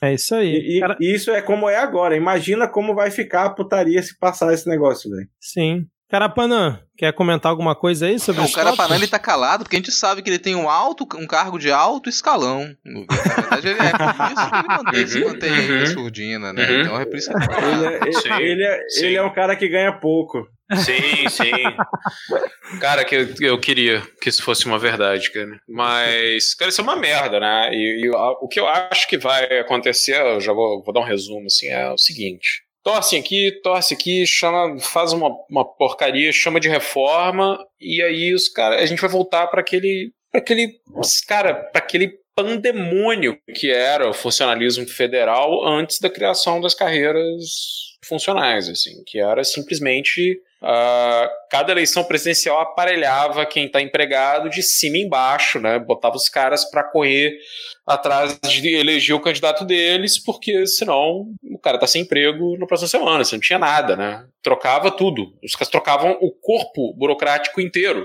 né? Uh, era uma coisa absolutamente in, inviável, assim. E aí a gente pode ficar adorando da pílula e falando, não, mas não é isso que tá em jogo e tal. Cara, eu vou fazer o seguinte, cara. Olha aí, você tá em 2020, cara. Esse bando de, de merda aí tá falando essa mesma coisa aí, escrevendo artigo no Instituto Millennium lá desde 2012. Melhorou alguma coisa? Tem alguma coisa que tá melhor? Não tem, cara. Então manda tomar no cu logo quando começar com esse papo. Fala, vai se fuder, meu irmão. Pega o um negócio e vai se fuder. E aí fica o Guedes com esses papinhos, tipo, ah, não, porque aí tem que aumentar o topo da carreira e tal. É cheio de, de maluco, cara, dentro do funcionalismo público que acha se privatizar, se tiver um regime mais, mais, sei lá, mais aberto, mais próximo da empresa, ele vai ser promovido, sacou? E vai ganhar igual um CEO de empresa. Então tem uns doidos com, com esses lances aí, do tipo, achando que vai ser alguma coisa de desempenho, que ele é muito melhor do que todo mundo, sempre fica isso, cara. Essa reforma aí serve para mais uma coisa, né? É, é, outra, é outra ajuda aí dos colegas liberais para fortalecer o bolsonarismo. Só isso vai acontecer, cara. Não tem nenhum outro. Que é a mesma coisa que esses caras estão fazendo o tempo todo, né? Ah, e depois fica aí chorando. Não, mas como é? Vamos aqui aprender como que o Brasil chegou no fascismo. Chegou no fascismo, vocês são um bando de arrombado, cara. A gente fala um negócio óbvio e os caras não entendem, né? Ah, cara, é, é, é uma coisa ruim, assim. Ter funcionalismo que não trabalha, você ter vários problemas, um monte de coisa, isso é péssimo. Agora, esse tipo de reforma meio, doida, né? Meio blairista, assim, esquema do tipo de uma completa obsessão com avaliação de performance, com sei lá o quê. Isso aí só cria mais burocracia, cara. A outra coisa que acontece nesse tipo de coisa, no liberalismo, é que nunca, nunca, cara, isso nunca acaba com a burocracia. Você cria um outro nível de burocracia e joga em cima. Pá! E fica lá. Aí toda vez que você coloca esses problemas, os caras começam a chorar. Ah, mas isso aí, você fica achando que o Brasil é um país capitalista isso, que o Brasil é um país liberal, isso não é verdade. Ah, pô, não tá, velho. E é um novo nem é, cara. pautado faltado na incompetência, inclusive, né? Só pra... E, com certeza, com certeza. Cara, pensa o que, que é comissionado de prefeitura, que tá lá. Tem prefeituras que pegam áreas que são, assim, essenciais planejamento urbano, né, que é uma coisa que não existe no Brasil. Bota todo mundo lá dentro de comissionado, você não tem quase ninguém concursado. Aí chega na hora da campanha, né? Ao invés dos caras estar tá correndo para cima para baixo para resolver os 50 pepinos que os caras têm que resolver, né? Numa brincadeira dessa aí, que é lidar com o planejamento urbano de capital brasileira, os caras têm que correr para, enfim, ver se eles vão conseguir ficar empregados na próxima gestão, cara. Porque não vão, né? Uh, vai trocar e, assim, pode ter um prefeito que quer botar gente técnica dentro e pode ter um outro que quer enfiar um monte de maluco lá dentro. Não tá nem aí, né? Porra, a gente tá falando que num país tem um ministro do meio ambiente que quer falar da Amazônia e tuita um vídeo que só tem animal da Mata Atlântica, cara. olha, olha, olha o que, que é isso, assim. Essa galera, partido novo, muito legal, vamos lá, vamos modernizar o negócio. Cara, não tem nada. Assim, o negócio é uma fraude de cima e embaixo. Tem que, mano, reforma, não vou nem falar, sacou? Porque eu, eu, já, já vou lendo, cara, eu leio as coisas assim, quando é em relação a isso, já me mata. E aí sempre fica vindo o, o, o, o cadáver insepulto do Paulo Guedes dizer: não, passa mais essa reforma aí, que aí o Brasil vai crescer 5% e a gente vai economizar não sei quantos trilhões de reais economizar nada, cara. Vai acontecer nada. Isso aí vai ser. É o que eu já falei, cara. É liberalzinho aí que vai botar milico e pastor pra dentro né? E uns olavista aí de. Aí fica, resolvido, cara. Agora o Estado brasileiro finalmente livre da corrupção, né? Tá tudo resolvido, livre da ineficiência. Porra, cara, pensa assim. Por exemplo, quem, quem tinha uma família mais minimalista do que a pastora Flor de Lis, cara? né, que conseguia ser mãe, amante, mulher, sogra da mesma pessoa, cara. Caralho. Então a gente tem que pegar isso aí, né, cara, e aplicar esse mindset aí no, no funcionalismo público, cara. Porra, porque é a única coisa, entendeu? É a única coisa possível, assim. Não, não tenho mais o que dizer, cara. E não acho, não, é, é essa reforma, o que eu li dessa proposta que foi é uma coisa que você olha e fala assim, cara, que, que porra é essa, sacou? Porque não tem nenhum sentido, igual a merda da, da reforma da Previdência. Aí o que, que é? Vem uma reforma, aí poupa. Aí fala, ah, pois é, o Estado está inchado, o salário médio do funcionário brasileiro é muito alto. Aí vai, faz uma reforma e poupa. Militar, judiciário e legislativo. É, cara, os judiciários estaduais são, assim, máquinas de comer dinheiro, os tribunais de, de, de coisa estadual. E ninguém vai mexer, cara. Não vai mexer, cara. Não vai mexer. Aquilo ali. É, é essa, essa nata aí do, do, do judiciário brasileiro, né? Que é toda uma, uma como os militares, né, são famílias reais, são herdeiros das paradas, você não consegue mexer nunca, cara. Não vai mexer nem a pau. E essa galera aí foi quem elegeu o Bolsonaro, né, cara? Amam o cara, assim. Uh, o Partido Novo era o partido que mais bombava em Brasília, né, cara? Eu adoro, adoro essa história, cara. tipo, uma das principais, se você pegar a estatística, qual é a principal profissão dos filiados do Partido Novo? Funcionário público. é. não, não, não me explique, assim, do tipo, não entendo, mas, mas é, a galera curtia Brasília, é isso aí, cara. Porque. Não, e, e você ainda tem lá. o Paulo Guedes falando hoje, né, que o presidente da República ou o ministro da STF tem que receber muito mais do que recebem hoje. Pela responsabilidade Mano. do cargo, pelo peso das atribuições, pelo mérito em chegar a uma posição dessa. Aí a gente teve o Bolsonaro uma hora cenando na beira da estrada pros motoristas, né, cara? Aí é foda, né? Uh, olha como é doido, né? Esse bando de, de, de filho da. Sabe? O que, que esses caras faziam? Antes era tipo, olha, na Suécia, o presidente vive num apartamento que, sei lá, não tem, enfim, jacuzzi, né? E aí ele, ele sofre muito, né, cara? E ele, ele pega ônibus, ele usa o terrível transporte público sueco. Uau, que legal, muito bom se o Brasil fosse assim. Aí os caras estão falando o que agora? Não, porra, mano, desce mais lagosta, camarão aí, e pensão vitalícia e o caralho, porque agora é nós, entendeu? Ah, não, e o dólar alto é bom, né? Porque ah, incentiva as exportações, esse tipo de coisa, né, cara? Não, tava ouvindo um economista falando agora há pouco ali, e, pô, cara, o cara começou a falar, já, já me deu nojo já. Ele comentando que não, mas isso aí que as pessoas estão chamando de inflação, isso não é inflação porque as pessoas estão pensando baixo, elas estão pensando no micro, estão pensando naquela, naquele item alimentício que a pessoa compra no supermercado. Isso aí não influencia de verdade a inflação, não, porque se a gente olhar o mercado de fora, um amplo mercado, a gente está indo muito bem, porque agora as exportações cresceram, a gente está conseguindo exportar muito mais, e essa, essa, essa coisa de você não encontrar um item alimentício está caro, isso aí é coisa de época, isso aí é rotativo negativo. Então, isso aí, é, isso aí não representa. Entre safra. Tanto, entre safra, isso não representa tanto para para para inflação de verdade, não. Cara, e quando, quando convém, essa galera assume um discurso super abstrato, sabe? Tipo, esquece Sim. que são pessoas. Vamos falar de uma coisa muito abstrata. Então vamos pensar, sabe, ah, no aumento das exportações. Para que ficar pensando na pessoa que não consegue comprar arroz? Vamos pensar no aumento das exportações, como a macarrão. Exatamente, cara. Vocês já ouviram falar num grupo que o Fernando Henrique faz parte, que é, acho que é alguma coisa de Roma. Vocês já ouviram falar disso? Eu achei que você ia falar grupo do, dos mais escrotos que já nasceram nesse país, né, cara?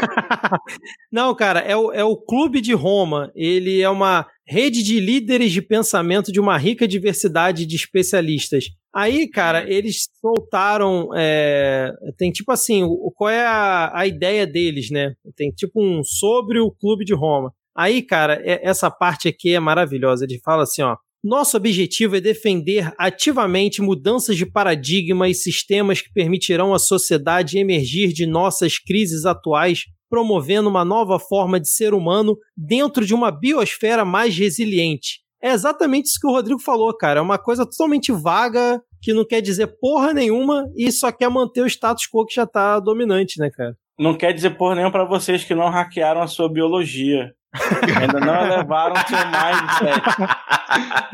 é, deve ser. Ah, cara, tem, tem um maluco, cara, eu não posso falar o nome dele, porque eu tenho, eu tenho medo de divulgar o cara, porque eu acho muito legal, que é o Coach Dark Vampírico, cara. É, é muito bom. o Coach Dark Vampírico é tipo assim, dark, é, é, sei lá, tipo Uh, seja um gótico quântico, sacou? Uau, é, é, é, é, muito, é muito cyberpunk aquilo, cara. Bom demais. Mas peraí, é pra cortar isso depois na edição ou mantém, já que você não quer divulgar? Não, não, não, eu não, eu não sei, eu esqueci o nome do cara, então não falei o nome dele. Esqueci mas... de propósito, ah, né, tá. né, cara? Eu achei que fosse esse o nome do cara. Vai dar pra achar. Não, não acha, gente. Não procure isso não, cara. Não procurem esse tipo de coisa, não. Você precisa estar muito preparado, tá, tá vacinado para diversas doenças para você assistir um vídeo desse.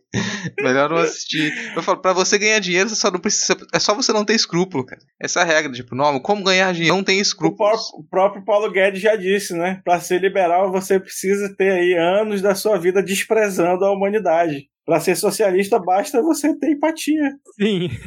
Mas é, antes de. Não sei se vocês vão acabar já agora, só avisar pro ouvinte que tem tópico, tem. Olha aí na descrição, como sempre, tem tópicos com a história mais bem contadinha do que a gente reclamando aqui. Tá bom? Beijo. Muito é, não, bem gente, observado. É, é, vamos para vamos mais um tópico aqui dessa, dessa pauta, porque a gente. Não sei se a gente pode ir para esse tópico também, porque já se tornou uma coisa normalizada. Né? A gente já normalizou a censura à imprensa. Você começa censurando ali um jornaleco, aí ninguém se. Ah, isso aqui, ó, censurou. GGN, GTNZ, censurou o portal de notícias não sei o que lá. E, e o negócio é que essa censura chegou à Rede Globo, né? E essa semana a gente teve a justiça proibindo a veiculação de uma reportagem que, que apresentava documentos do caso Flávio Bolsonaro, que até já tinham sido apresentados em outros meios, porque não era, nenhum, não era nenhuma grande novidade, sabe? A, é, a proibição de veiculação, ela simplesmente está ali para impedir a divulgação daquilo, porque não é nada que não fosse já de conhecimento, já não tivesse saído em outros canais. Mas foi proibido de sair especificamente na Globo porque tem muita visibilidade. É, isso mostra como que a Globo ainda influencia, né? ainda tem o poder, porque se eles realmente não tivessem ligando para essa situação, eles estariam cagando e andando, né? Então, como você falou, né? É, a própria Globo a gente criticou semana passada que eles, por exemplo, ignoraram completamente a censura feita ao jornal GGN e agora bateu na porta deles, né, cara? Não, cara, eu só imagino o Lula lá no fundo. Chupa que a cana é doce, porra. então, é, isso aí, cara, é, vai, vai virar passeio, cara. Isso vai começar a acontecer o tempo todo, porque agora vocês estão vendo o que tá rolando, né? É, é um show de juiz e de gente de alta corte que quer a cadeirinha no STF, né? Então os caras estão fazendo e acontecendo, sabendo que o Bolsonaro vai botar alguém lá que ele acha que vai ser lacaio dele, muito parecido com o que ele fez com Augusto Aras, né? Cara, sabe uma coisa que eu acho legal, assim, mudando um pouquinho de assunto, mas, mas tem um pouco a ver com isso? É, é, tinha uma procuradora da Lava Jato, acho que uma de São Paulo, que aparecia o tempo todo falando merda, defendendo o Bolsonaro, botando não sei o quê. Quando a galera tava colocando, papapá, e falava, defendia, falava, defendia, falava e defendia. Inclusive, assim, ao ponto de, de meio que endossar pavão misterioso, né? Nesse nível, assim. E aí, depois estava lá, né? Protestando, estão perseguindo a Lava Jato. Mas que isso, doutora? E, ju essa juíza desse caso falou que ela é, tomou a decisão para evitar que a imagem de homem público do parlamentar fosse afetada, cara. Ah, mano. Imagem é de homem nível. público quem tem sou eu, cara. Que, né? Porra, cara, imagem de homem assim, público cara? quem tem é o Vampeta. E se o Vampeta, é, o Vampeta é, cara, cara, se o Vampeta é, ainda não porra. vê a público reclamar do uso da imagem dele, quem é que vai então, reclamar então, não tem problema, cara, cara. O, o Vampeta, cara. E tipo, é, isso aí. Ai, meu Deus do céu. A gente começa falando sobre um caso de censura e termina citando o Vampeta, é, Cara, porque cara. É o, o Vampeta, o, o Vampeta é o cara que, que, que tem a G Magazine mais icônica de todos os tempos, né? Que foi um presente de inimigo oculto ou de amigo oculto, dependendo aí, né? Do, do que que é, porque assim, pode ser inimigo, inclusive, pro cara que curte, porque, porque não curte o Vampeta, né?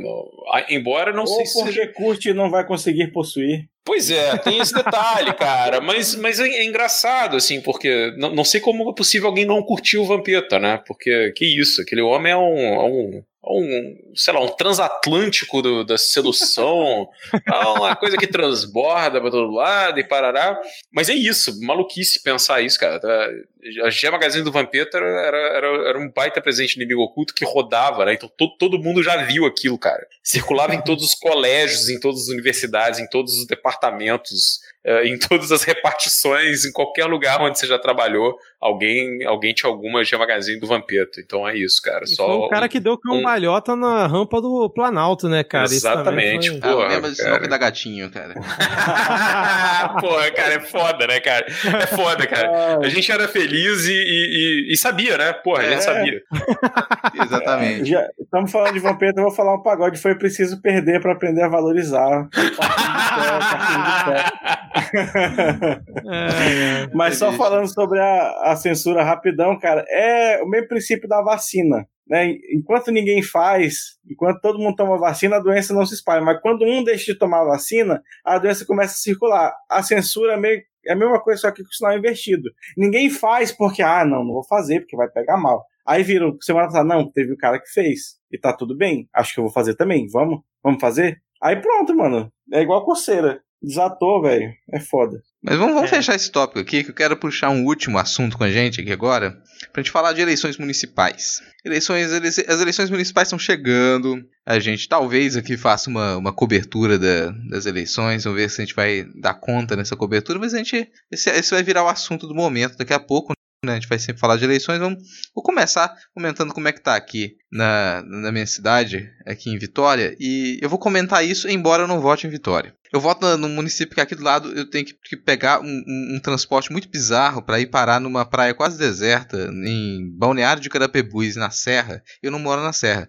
mas eu nunca consegui transferir meu título de lá. Esse ano eu ia transferir, só que aí quando eu tava para sair de casa para transferir, decretaram quarentena. Moro, moro aqui em Vitória. E em Vitória é uma situação interessante, porque apesar de ter uma série de candidaturas, prováveis candidaturas de extrema direita, de direita e de centro-direita, nenhuma dessas candidaturas ela aparentemente tem peso. O único candidato certo até o momento que já foi aprovado é um candidato do Novo e para combinar com o que vocês já disseram, esse candidato do Novo, ele é policial militar.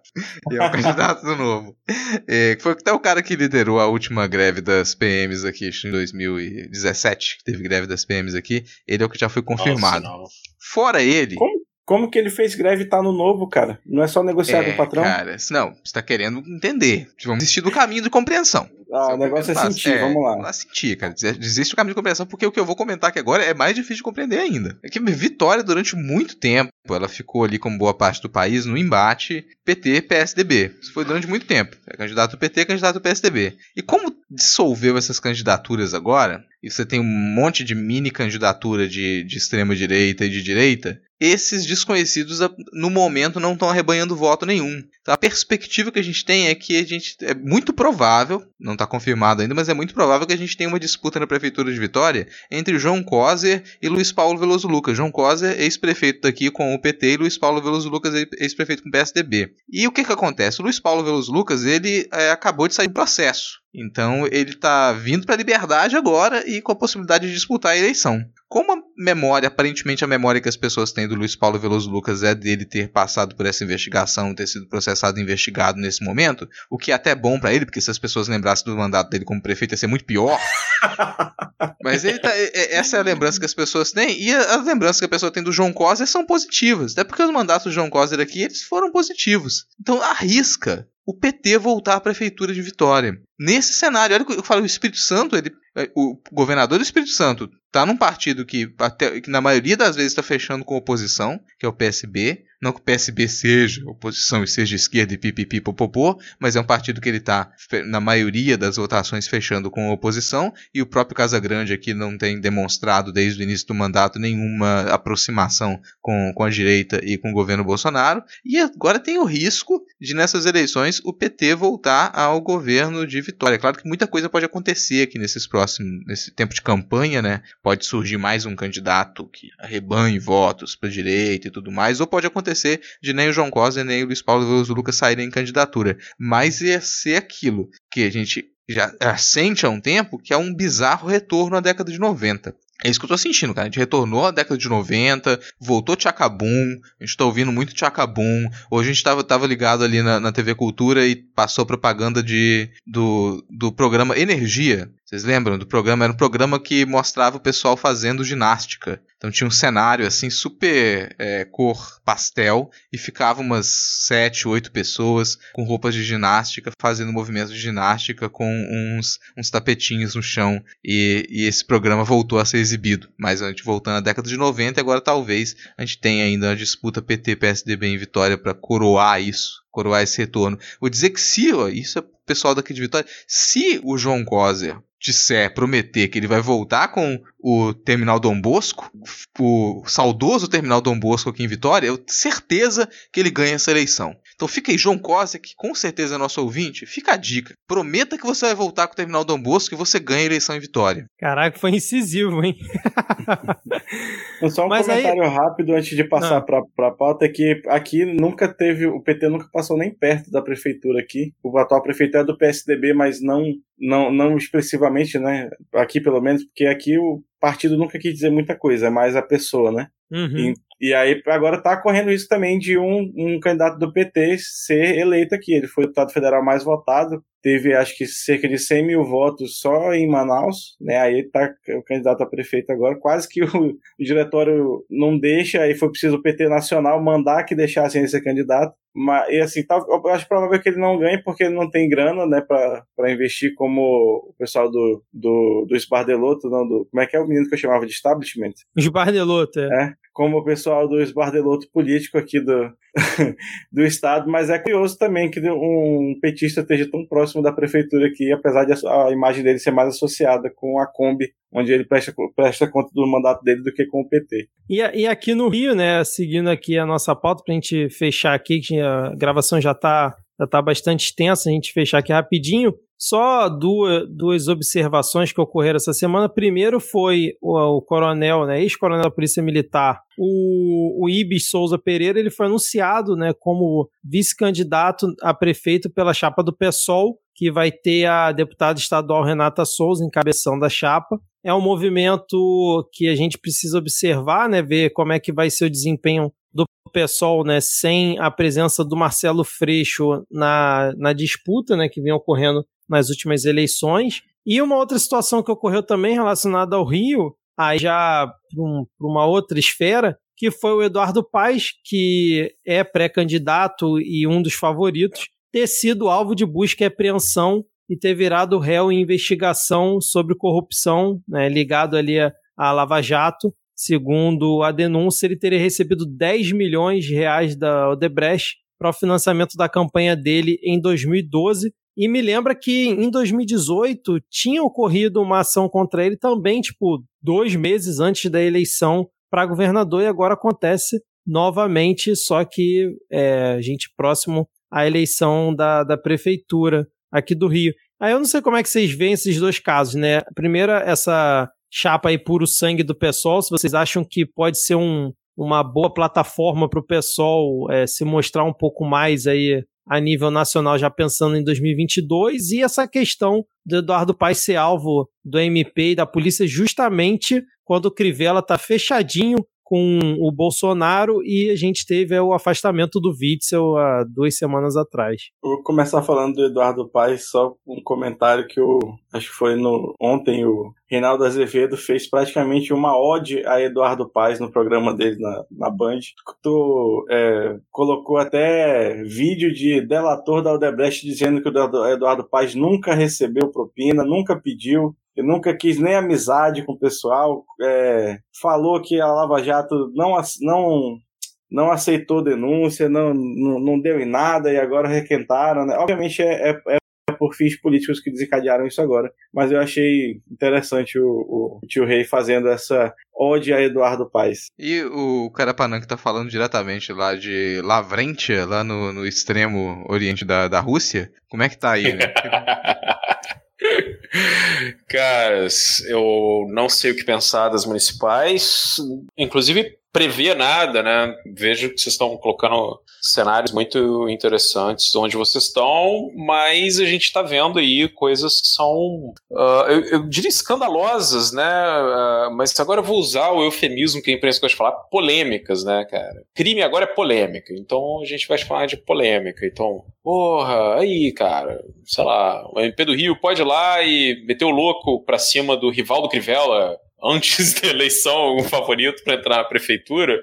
Aparentemente pode, né, cara? Tudo é possível agora. O cara já lá joga, faz qualquer coisa. Então, nesse ponto, eu acho que existe um, um grau de imprevisibilidade muito alto, assim. Não consigo ter... Um, é, é, muito difícil prever isso, né? É, a gente tinha um pouco, ali em 2016, dava para ver que ia ter um refluxo da esquerda por causa, enfim, de tudo que estava acontecendo. O foco da mídia o tempo inteiro era falar: ah, o PT é corrupto, PT é corrupto, PT é corrupto, a esquerda é corrupta, Lava Jato, não sei o que, blá blá blá blá blá, reformas liberais, vão, tudo vai ficar bem. Enfim, é, essa merda toda aí, né, que, é, que cujo, cujo chorume, cujo caldo virou a eleição do Bolsonaro, estava muito bem desenhado ali. Eu, eu, eu imagino muito mais a eleição de gente ligada ao bolsonarismo para vários cargos, né? Imagino para vereador, imagino para prefeito.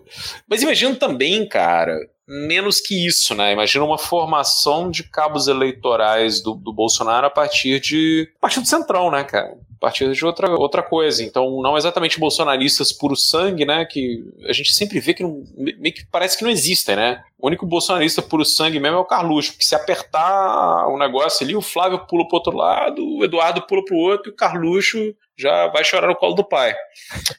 Mas, não sei, eu, eu, eu, acho bem, bem complicado, assim. Agora, essas coisas, cara, ali, ali no, no Rio. Porra, o Rio é foda, né, cara? Assim, desculpa, carioca, mas vocês. É, fudeu, né, cara? Vocês abençoaram o Brasil, né? Puta merda, cara. Laboratório do, do, do, inferno, assim, cara. E é muito, muito difícil olhar isso, assim. Eu tava pensando Uh, já comecei a ver umas notícias ali do que tá rolando na Baixada Fluminense, né? O mata-mata que começa ali essa época, né? Uhum. A, a milícia começa a matar possíveis candidatos que seriam rivais, inclusive miliciano matando miliciano. O nível de, de, de, loucura é esse e difícil prever, assim, não consigo ver muito claramente. Bolsonaro virou um baita cabo eleitoral por causa do auxílio emergencial, mas porra, cara, 600 reais quando o arroz tá custando é, dois jogos de Playstation, aí, aí fudeu, cara. Aí não deu, né? Não, ah, seg segundo o Mourão, o arroz tá, tá caro justamente por conta do auxílio emergencial, porque as pessoas estão comprando muito, porque estão com muito dinheiro, né? Porra, aí ficou caro. Tá correto, cara. Tá co... Porque, por exemplo, o brasileiro nunca compra arroz, cara. O brasileiro, é, brasileiro é. já comprou arroz? O brasileiro já é. comprou arroz? O brasileiro come arroz? Arroz é coisa de chinês, japonês, cara. O Brasil não come arroz, não existe, cara. O Brasil é um país do, do sei lá, cara, do, do, do sanduichinho ali na hora do almoço. Porra. Cara, é. eu, eu ficava achando engraçado quando o Mourão ficava tentando tirar o Bolsonaro, né? E, e, ganhava biscoito da mídia direto. Mas quando ele tenta falar e não é para fazer isso, é só meio patético, né? Puta merda, Mourão. Porra, velho. Melhor aí, cara. Exatamente, cara. E aí, fechamos então aqui esse tópico, esse bloco. A gente vai continuar acompanhando aí, como o Rodrigo falou, a gente não sabe ainda como, é, as eleições municipais, mas vamos ver o que, que vai sair disso, mas... É, mandem comentários com a gente, comentem lá no Twitter, no Twitter como é que tá a eleição na cidade de vocês aí, tragam informação de primeira mão pra gente, como que vocês estão se fudendo nessa bad trip. Sim, exatamente, cara. Twitter do Midcast é o arroba podcastmid para quem ainda não segue lá. Bom, então, já que a gente está chegando aqui no final do episódio, vamos, antes da gente ir para as dicas culturais, vamos para o momento Vira Casacas Inception, né? Porque temos um Vira Casacas entre nós hoje. Ora, nesse, ora.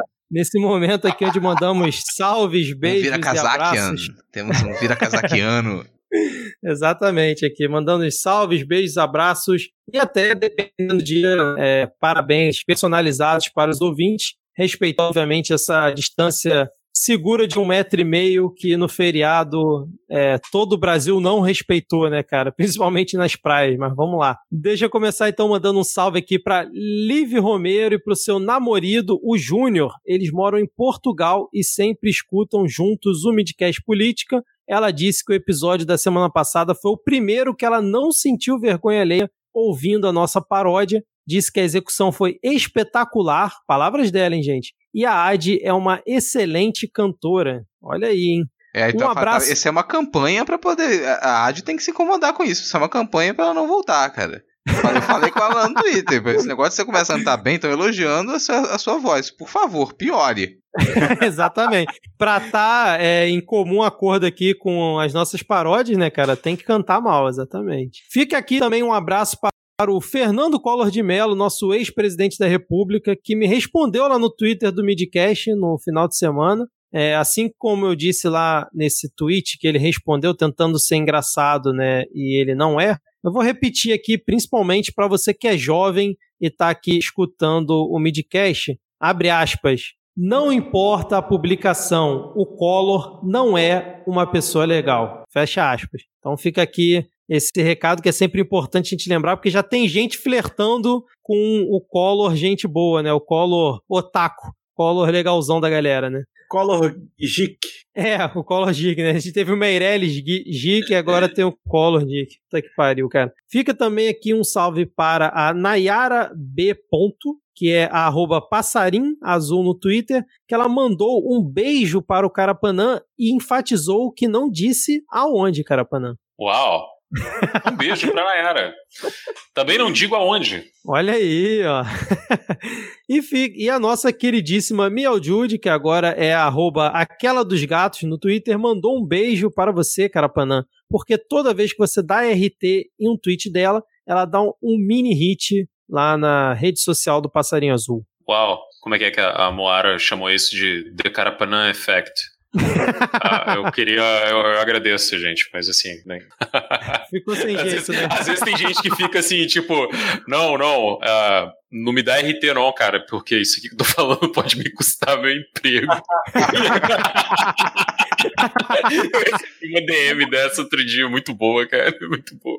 Eu não esqueço, eu não esqueço o dia, Carapanã, que você deu RT em alguma piada que eu fiz lá no perfil do Midcast, aí a coisa foi crescendo, chegou ao ponto do Danilo Gentili dar RT. Aí eu falei, porra, agora a coisa perdeu a graça, cara. Danilo Gentili deu RT, foi longe demais esse tweet. Desculpa, desculpa, galera, foi mal. Cara. Não, continue, por favor, cara. Bom, a, a arroba Chocesso pediu um salve para toda a nação otaku fã de Evangelion e Akira, pois ele sabe que eu adoro também, é isso? Sou eu, né? Isso, bom, você. Enfim, bom, eu adoro, é isso mesmo, tá certo, correto. O, e o. Eu queria dizer que eu tava lendo outro dia um, uma thread sobre anjos biblicamente corretos. E eu vou postar esse desenho no Twitter e queria dizer que Evangelion estava correto. Porque os anjos, biblicamente corretos, eles são bizarros, cara. Os japoneses leu a Bíblia mais que a gente, cara. A gente tá lá preso na arte sacra medieval. A Priscila Aires pediu um beijo e, é. e, que, segundo ela, eu tenho a voz mais maravilhosa do mundo. Isso não é verdade. Isso não é verdade. Isso é uma sacanagem com, com Lombardi, com toda essa, essa voz maluca aí. Uh, o Brando Mota pediu um salve para ele, pro gato e Alien, que está deveras cada dia mais gordo e tranquilo. Então, salve aí pro Gato e Ali, cara. Salve pra, pra bicho de estimação é coisa do Felipe Abal, cara. Eu só gosto dar salve pra, pra animais comestíveis, né? Uh, o Alex Mello gostaria não só de um salve meu, mas ele também queria um tostão. Ah, cara, ele queria que eu. Que eu pô, é, bom, eu cantasse Legião Urbana, uma, uma cumbia Satanás ou uma Rocha dos Cornos, cara. Pô, cara, essa eu vou ter que ficar devendo, mas eu prometo que na próxima gravação do Vira eu, eu, eu dou uma palhinha de alguma coisa. Não, mas coisa, você já cara. cantou a versão, versão do Jean Band de Santos é. Júnior aqui, cara. Tá valendo. Exatamente. Mas é, ensaiei, ensaiei a melodia errada. Eu não sei como ficou essa, né? Porque quatro estações. e aí o cara pensou na, na música da Sandy Júnior que nunca sai da, da, cabeça dele, né? Que é Se a Lenda Dessa Paixão, Faço Rir ou Faz Chorar, Um é Coração é que você confundiu sabe. quatro estações de Sandy Júnior com quatro estações de Legião. Pois é, é pois é.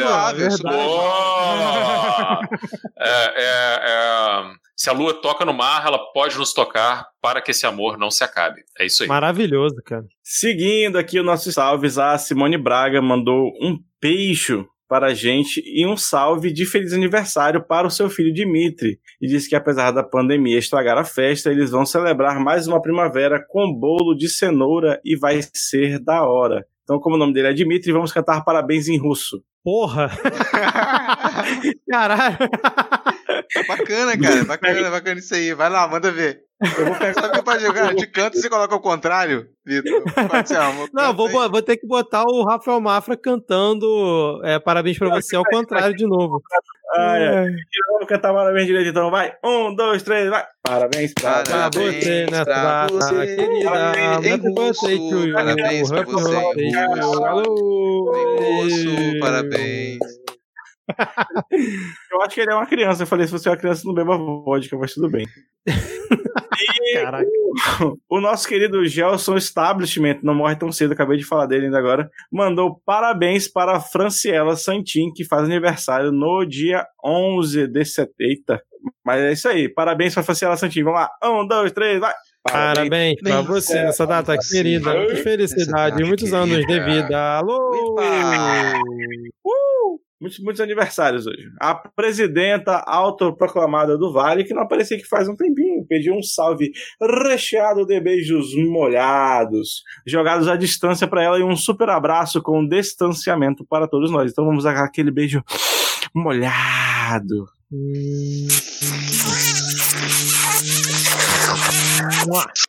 Eita porra.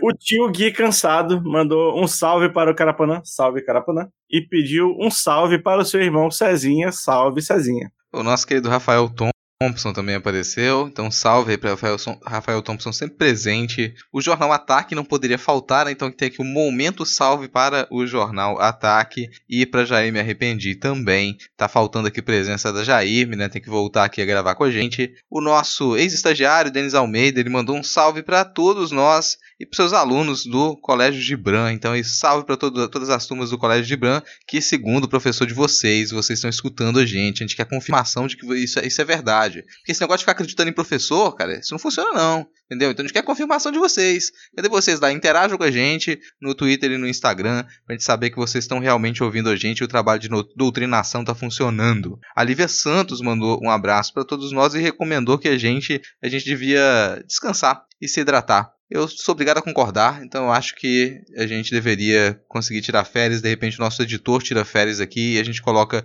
alguém com o mesmo sotaque carioca, se possível, no lugar, né? Acho difícil achar o mesmo Opa. sotaque carioca do, do Vitor, né? Mas talvez aqui o nosso, o nosso host ele resolva aceitar tirar férias. Vocês não sabem o que é difícil fazer o patrão tirar férias, porque patrão sofre nesse país. Então a gente quer que o patrão vá lá descansar, patrão. O patrão não quer ficar ali, né? Ah, será que eu vou tirar férias aí nas próximas semanas, cara? cara? Vamos ver. Esse negócio, esse negócio de como é que é? O, workaholic. workaholic é, exatamente. Férias, não. Até porque esse negócio de férias é coisa de funcionalismo público. Vai acabar logo. Uma hora, uma hora da manhã mandando conteúdo lá no, no nosso grupo, né, cara? Pra vocês escutarem, esse tipo de coisa. É, cara. vocês não sabem, mas no, no, no, grupo de editores, às vezes fica o Vitor lá conversando sozinho, porque a gente tá descansando, tomando uma cerveja. Aí depois de 200 mensagens, pô, gente, eu acho que eu tô falando sozinho. Vocês estão aqui ainda? Pô, cara, a gente não queria dizer não, mas é, é fim de semana. Acontece. Eu sofro, cara. Eu, é. eu sofro, ouvinte. Pô, vou, vou fechar aqui com um salve pra Fernanda Soares. A Fernanda Soares, ela. Aliás, um salve não, um beijo, porque a Fernanda Soares pediu um beijo. Então fica aí um beijo pra ela e um beijo também pro conde dela, que é o Thiago. E eles são proletários lá no Canadá. De acordo com ela, eles passam vergonha todo dia, com os gringos perguntando o que, que a gente fez com o Brasil. Ela até abriu aspas aqui para um italiano que veio dizer que vocês colocaram esse. Eu tô balançando a mãozinha aqui, tá, gente? Eu tô falando com o sotaque italiano balançando a mãozinha. Vocês colocaram esse maldito na presidência. Então tratem de dar um fim nisso. Realmente, a gente tá na merda aqui com, com o Bolsonaro na presidência, mas não que o primeiro-ministro canadense seja lá grandes coisas. Então o primeiro-ministro canadense de vocês é um genocida desgraçado do caralho também, tá? Então a próxima vez que um canadense vier reclamar o que, que vocês fizeram com o Brasil, você joga na cara deles o que, o que, que o Canadá faz com os povos originários do Canadá, o que, que tem feito, né? Então vou só terminar com esse lembrete aqui. Mas fica aí o beijo para Fernanda Soares e para o conde dela, o Thiago, para finalizar esse momento vira casacas. Lembrando que essa crítica um não, não é uma defesa do Bolsonaro, só para deixar claro aqui, né, cara? Não, é sempre dá para ser é, contra tudo. Isso, Sim. é. Até porque tomar bronca política de italiano é foda, mano. A galera teve um governo por ano nos últimos 30 anos, mano. Verdade, cara. Bom, terminado então aqui o momento dos salves, vamos para as dicas culturais. Já estamos aqui com quase 2 horas e 40 de gravação. Sei lá como é que esse episódio vai sair até sexta-feira, mas vamos lá. Eu vou dar duas dicas rápidas que eu não coloquei na pauta, mas eu quero indicar dois podcasts. Primeiro o Teologia de Boteco, do queridíssimo Cristiano Barba, que está cada vez melhor. Eu escutei alguns episódios recentemente e eu não vou nem indicar um específico, vocês apenas é, ouçam o Teologia de Boteco. Se você ainda é, não assina o feed, faça isso agora mesmo. E eu queria também indicar o podcast Afropausa, que é excelente também. Então, é, segue e assina o feed desses dois podcasts. Eu não vou ficar dando spoiler, vocês precisam ouvir o conteúdo que eles produzem, beleza? Então, segue aí quem quiser seguir. Eu vou. Coloquei várias indicações aqui, contrariando o que o Vitor sempre diz, né? Que ele quer indicações rápidas. Vou primeiro com as indicações de leitura. Tem indicação de um livro que ele até está disponível em PDF gratuitamente, que é o Decrescimento, Vocabulário para um Novo Mundo, que foi organizado pelo Giacomo Dalissa, Federico da Maria e Giorgio Calice. Esse é um livro com muitos textos sobre decrescimento. Para você indicar para aquele coleguinha ali que ainda é cirista, que está lá defendendo o nacional desenvolvimentismo, você indica esse livro para entender um pouco do que é o decrescimento e algumas propostas aí para ir contra essa ideia de desenvolvimento e progresso que só ferra com a nossa vida e com o destino do planeta. Essa é a primeira indicação. Ainda em diálogo com isso, eu vou indicar uma dissertação que ela foi apresentada no início do ano, e já está disponível agora também o PDF completo, que é do Daniel de Faria Galvão, foi lá da, da Federal de Minas Gerais, defendeu no FMG, e é o material do pessoal de direito que é de qualidade, cara. Uh, o título da dissertação dele é A Face Devastadora da Mineração: Impactos da Atividade Mineradora sobre o Direito Laboral, as Relações de Trabalho e Meio Ambiente, para você entender como que a mineração ela realmente ferra com tudo. Então, isso é uma, uma maneira como você pode entender como que a dissertação como que a mineração ela reestrutura as relações de trabalho a ponto de tornar razoável que o objetivo dessa, desse trabalho seja a destruição do meio ambiente. E normaliza isso. Então fica essa dica de leitura. Vou indicar aqui um podcast também, que é o Hora Queer, o antigo HQ da vida, o Hora Queer, e tá linkado que especificamente o episódio que saiu nessa semana, com a participação minha e da Alana de Oliveira, também lá do Não Pode Tocar. A gente gravou um episódio sobre artistas LGBTQIA+, então você fica ligado nesse episódio, que ficou um ensaio muito bem produzido. O Hora Queer tá com episódios cada vez melhor produzidos, super recomendo. E a última dica é também, de certa maneira, aí, um jabá. O Vitor sempre fala aqui que eu não mostro o rosto, que eu não gosto de mostrar o rosto. Nesse próximo dia 15, na terça-feira, dia 15, às 11 horas da manhã, eu vou apresentar uma introdução são a edição de áudio para podcast. Vai estar. Tá Mentira. Em... Ah, olha só, vai estar tá em. O microfone live até caiu aqui, cara. Caiu, né, cara? Então vou deixar linkado aqui o Instagram da, da Secretaria de Cultura aqui do Espírito Santo, que isso vai ser transmitido pelas redes da Secretaria de Cultura do Espírito Santo e também pela TV Educativa aqui do Estado, a terça-feira, dia 15, 11 horas da manhã. Vou transmitir também pelo canal do YouTube do Não Pode Tocar. Então fica linkado aqui, assine o canal do Não Pode Tocar, que a gente vai começar talvez a colocar mais conteúdo em vídeo lá. Então, se você quiser me ouvir falando sobre podcasts e me assistir terminando a edição de um podcast, eu vou fazer isso no, às 11 horas da manhã do dia 15, nesses links que estão na postagem. Eu não sei Diego, mas eu tomei em choque com essa notícia aqui ainda, cara. Provavelmente você vai me fazer assistir a primeira live no Instagram, cara. Eu acho que não vou perder essa não, hein?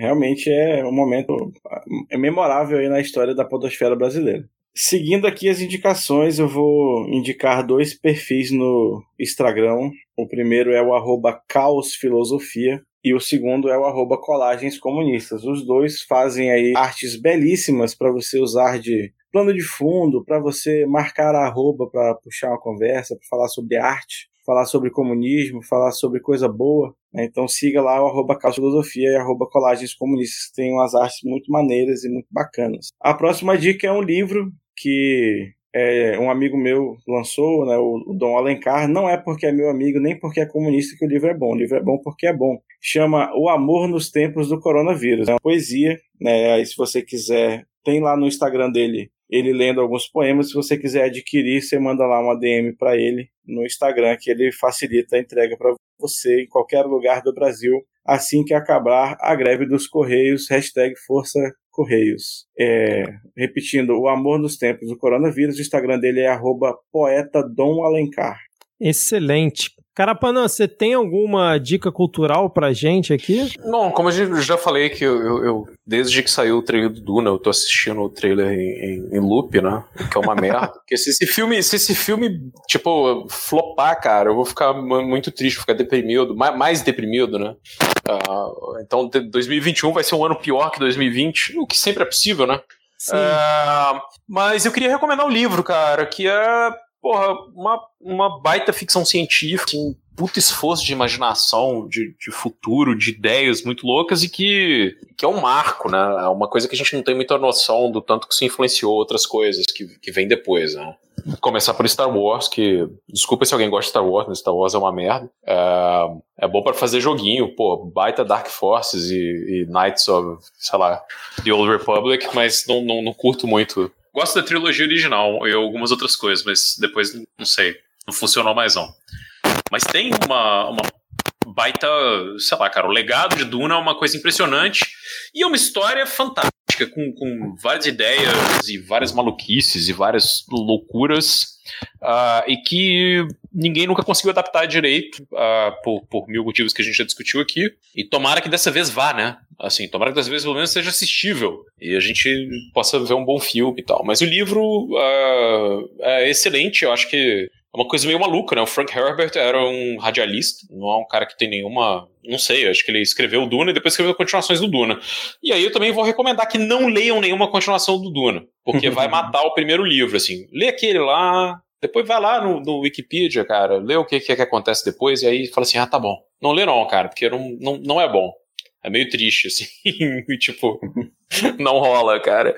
Mas como é, é um clássico e, e, um negócio, cara, que foi talvez uma dessas coisas que na adolescência eu li me impactou bastante, assim. Ainda eu passo um tempo enorme pensando nesse livro que eu li há, sei lá, cara, décadas atrás. Né? E aí o cara tá dando um atestado de que ele é idoso aqui. É isso.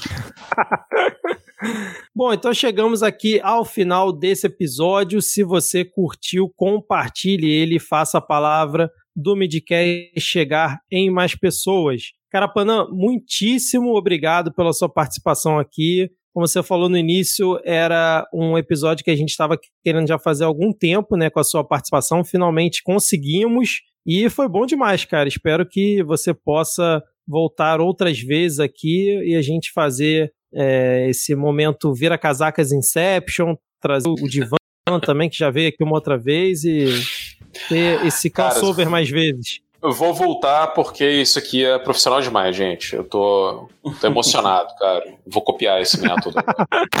ah, maravilha, maravilha. Muito obrigado aí pelo, pelo elogio. E Diego, Rodrigo, fechamos por aqui até semana que vem. Ou não, né? Pode ser que eu esteja de férias semana que vem, vai, vai saber. Olha aí, olha aí. Quem sabe, né? Ou tudo pode explodir também, né, gente? É, é sempre uma opção, né, cara? Então vamos dar tchau para os ouvintes e até a próxima. Valeu, tchau, tchau. Valeu, tchau. Vamos pra cima, Grêmio.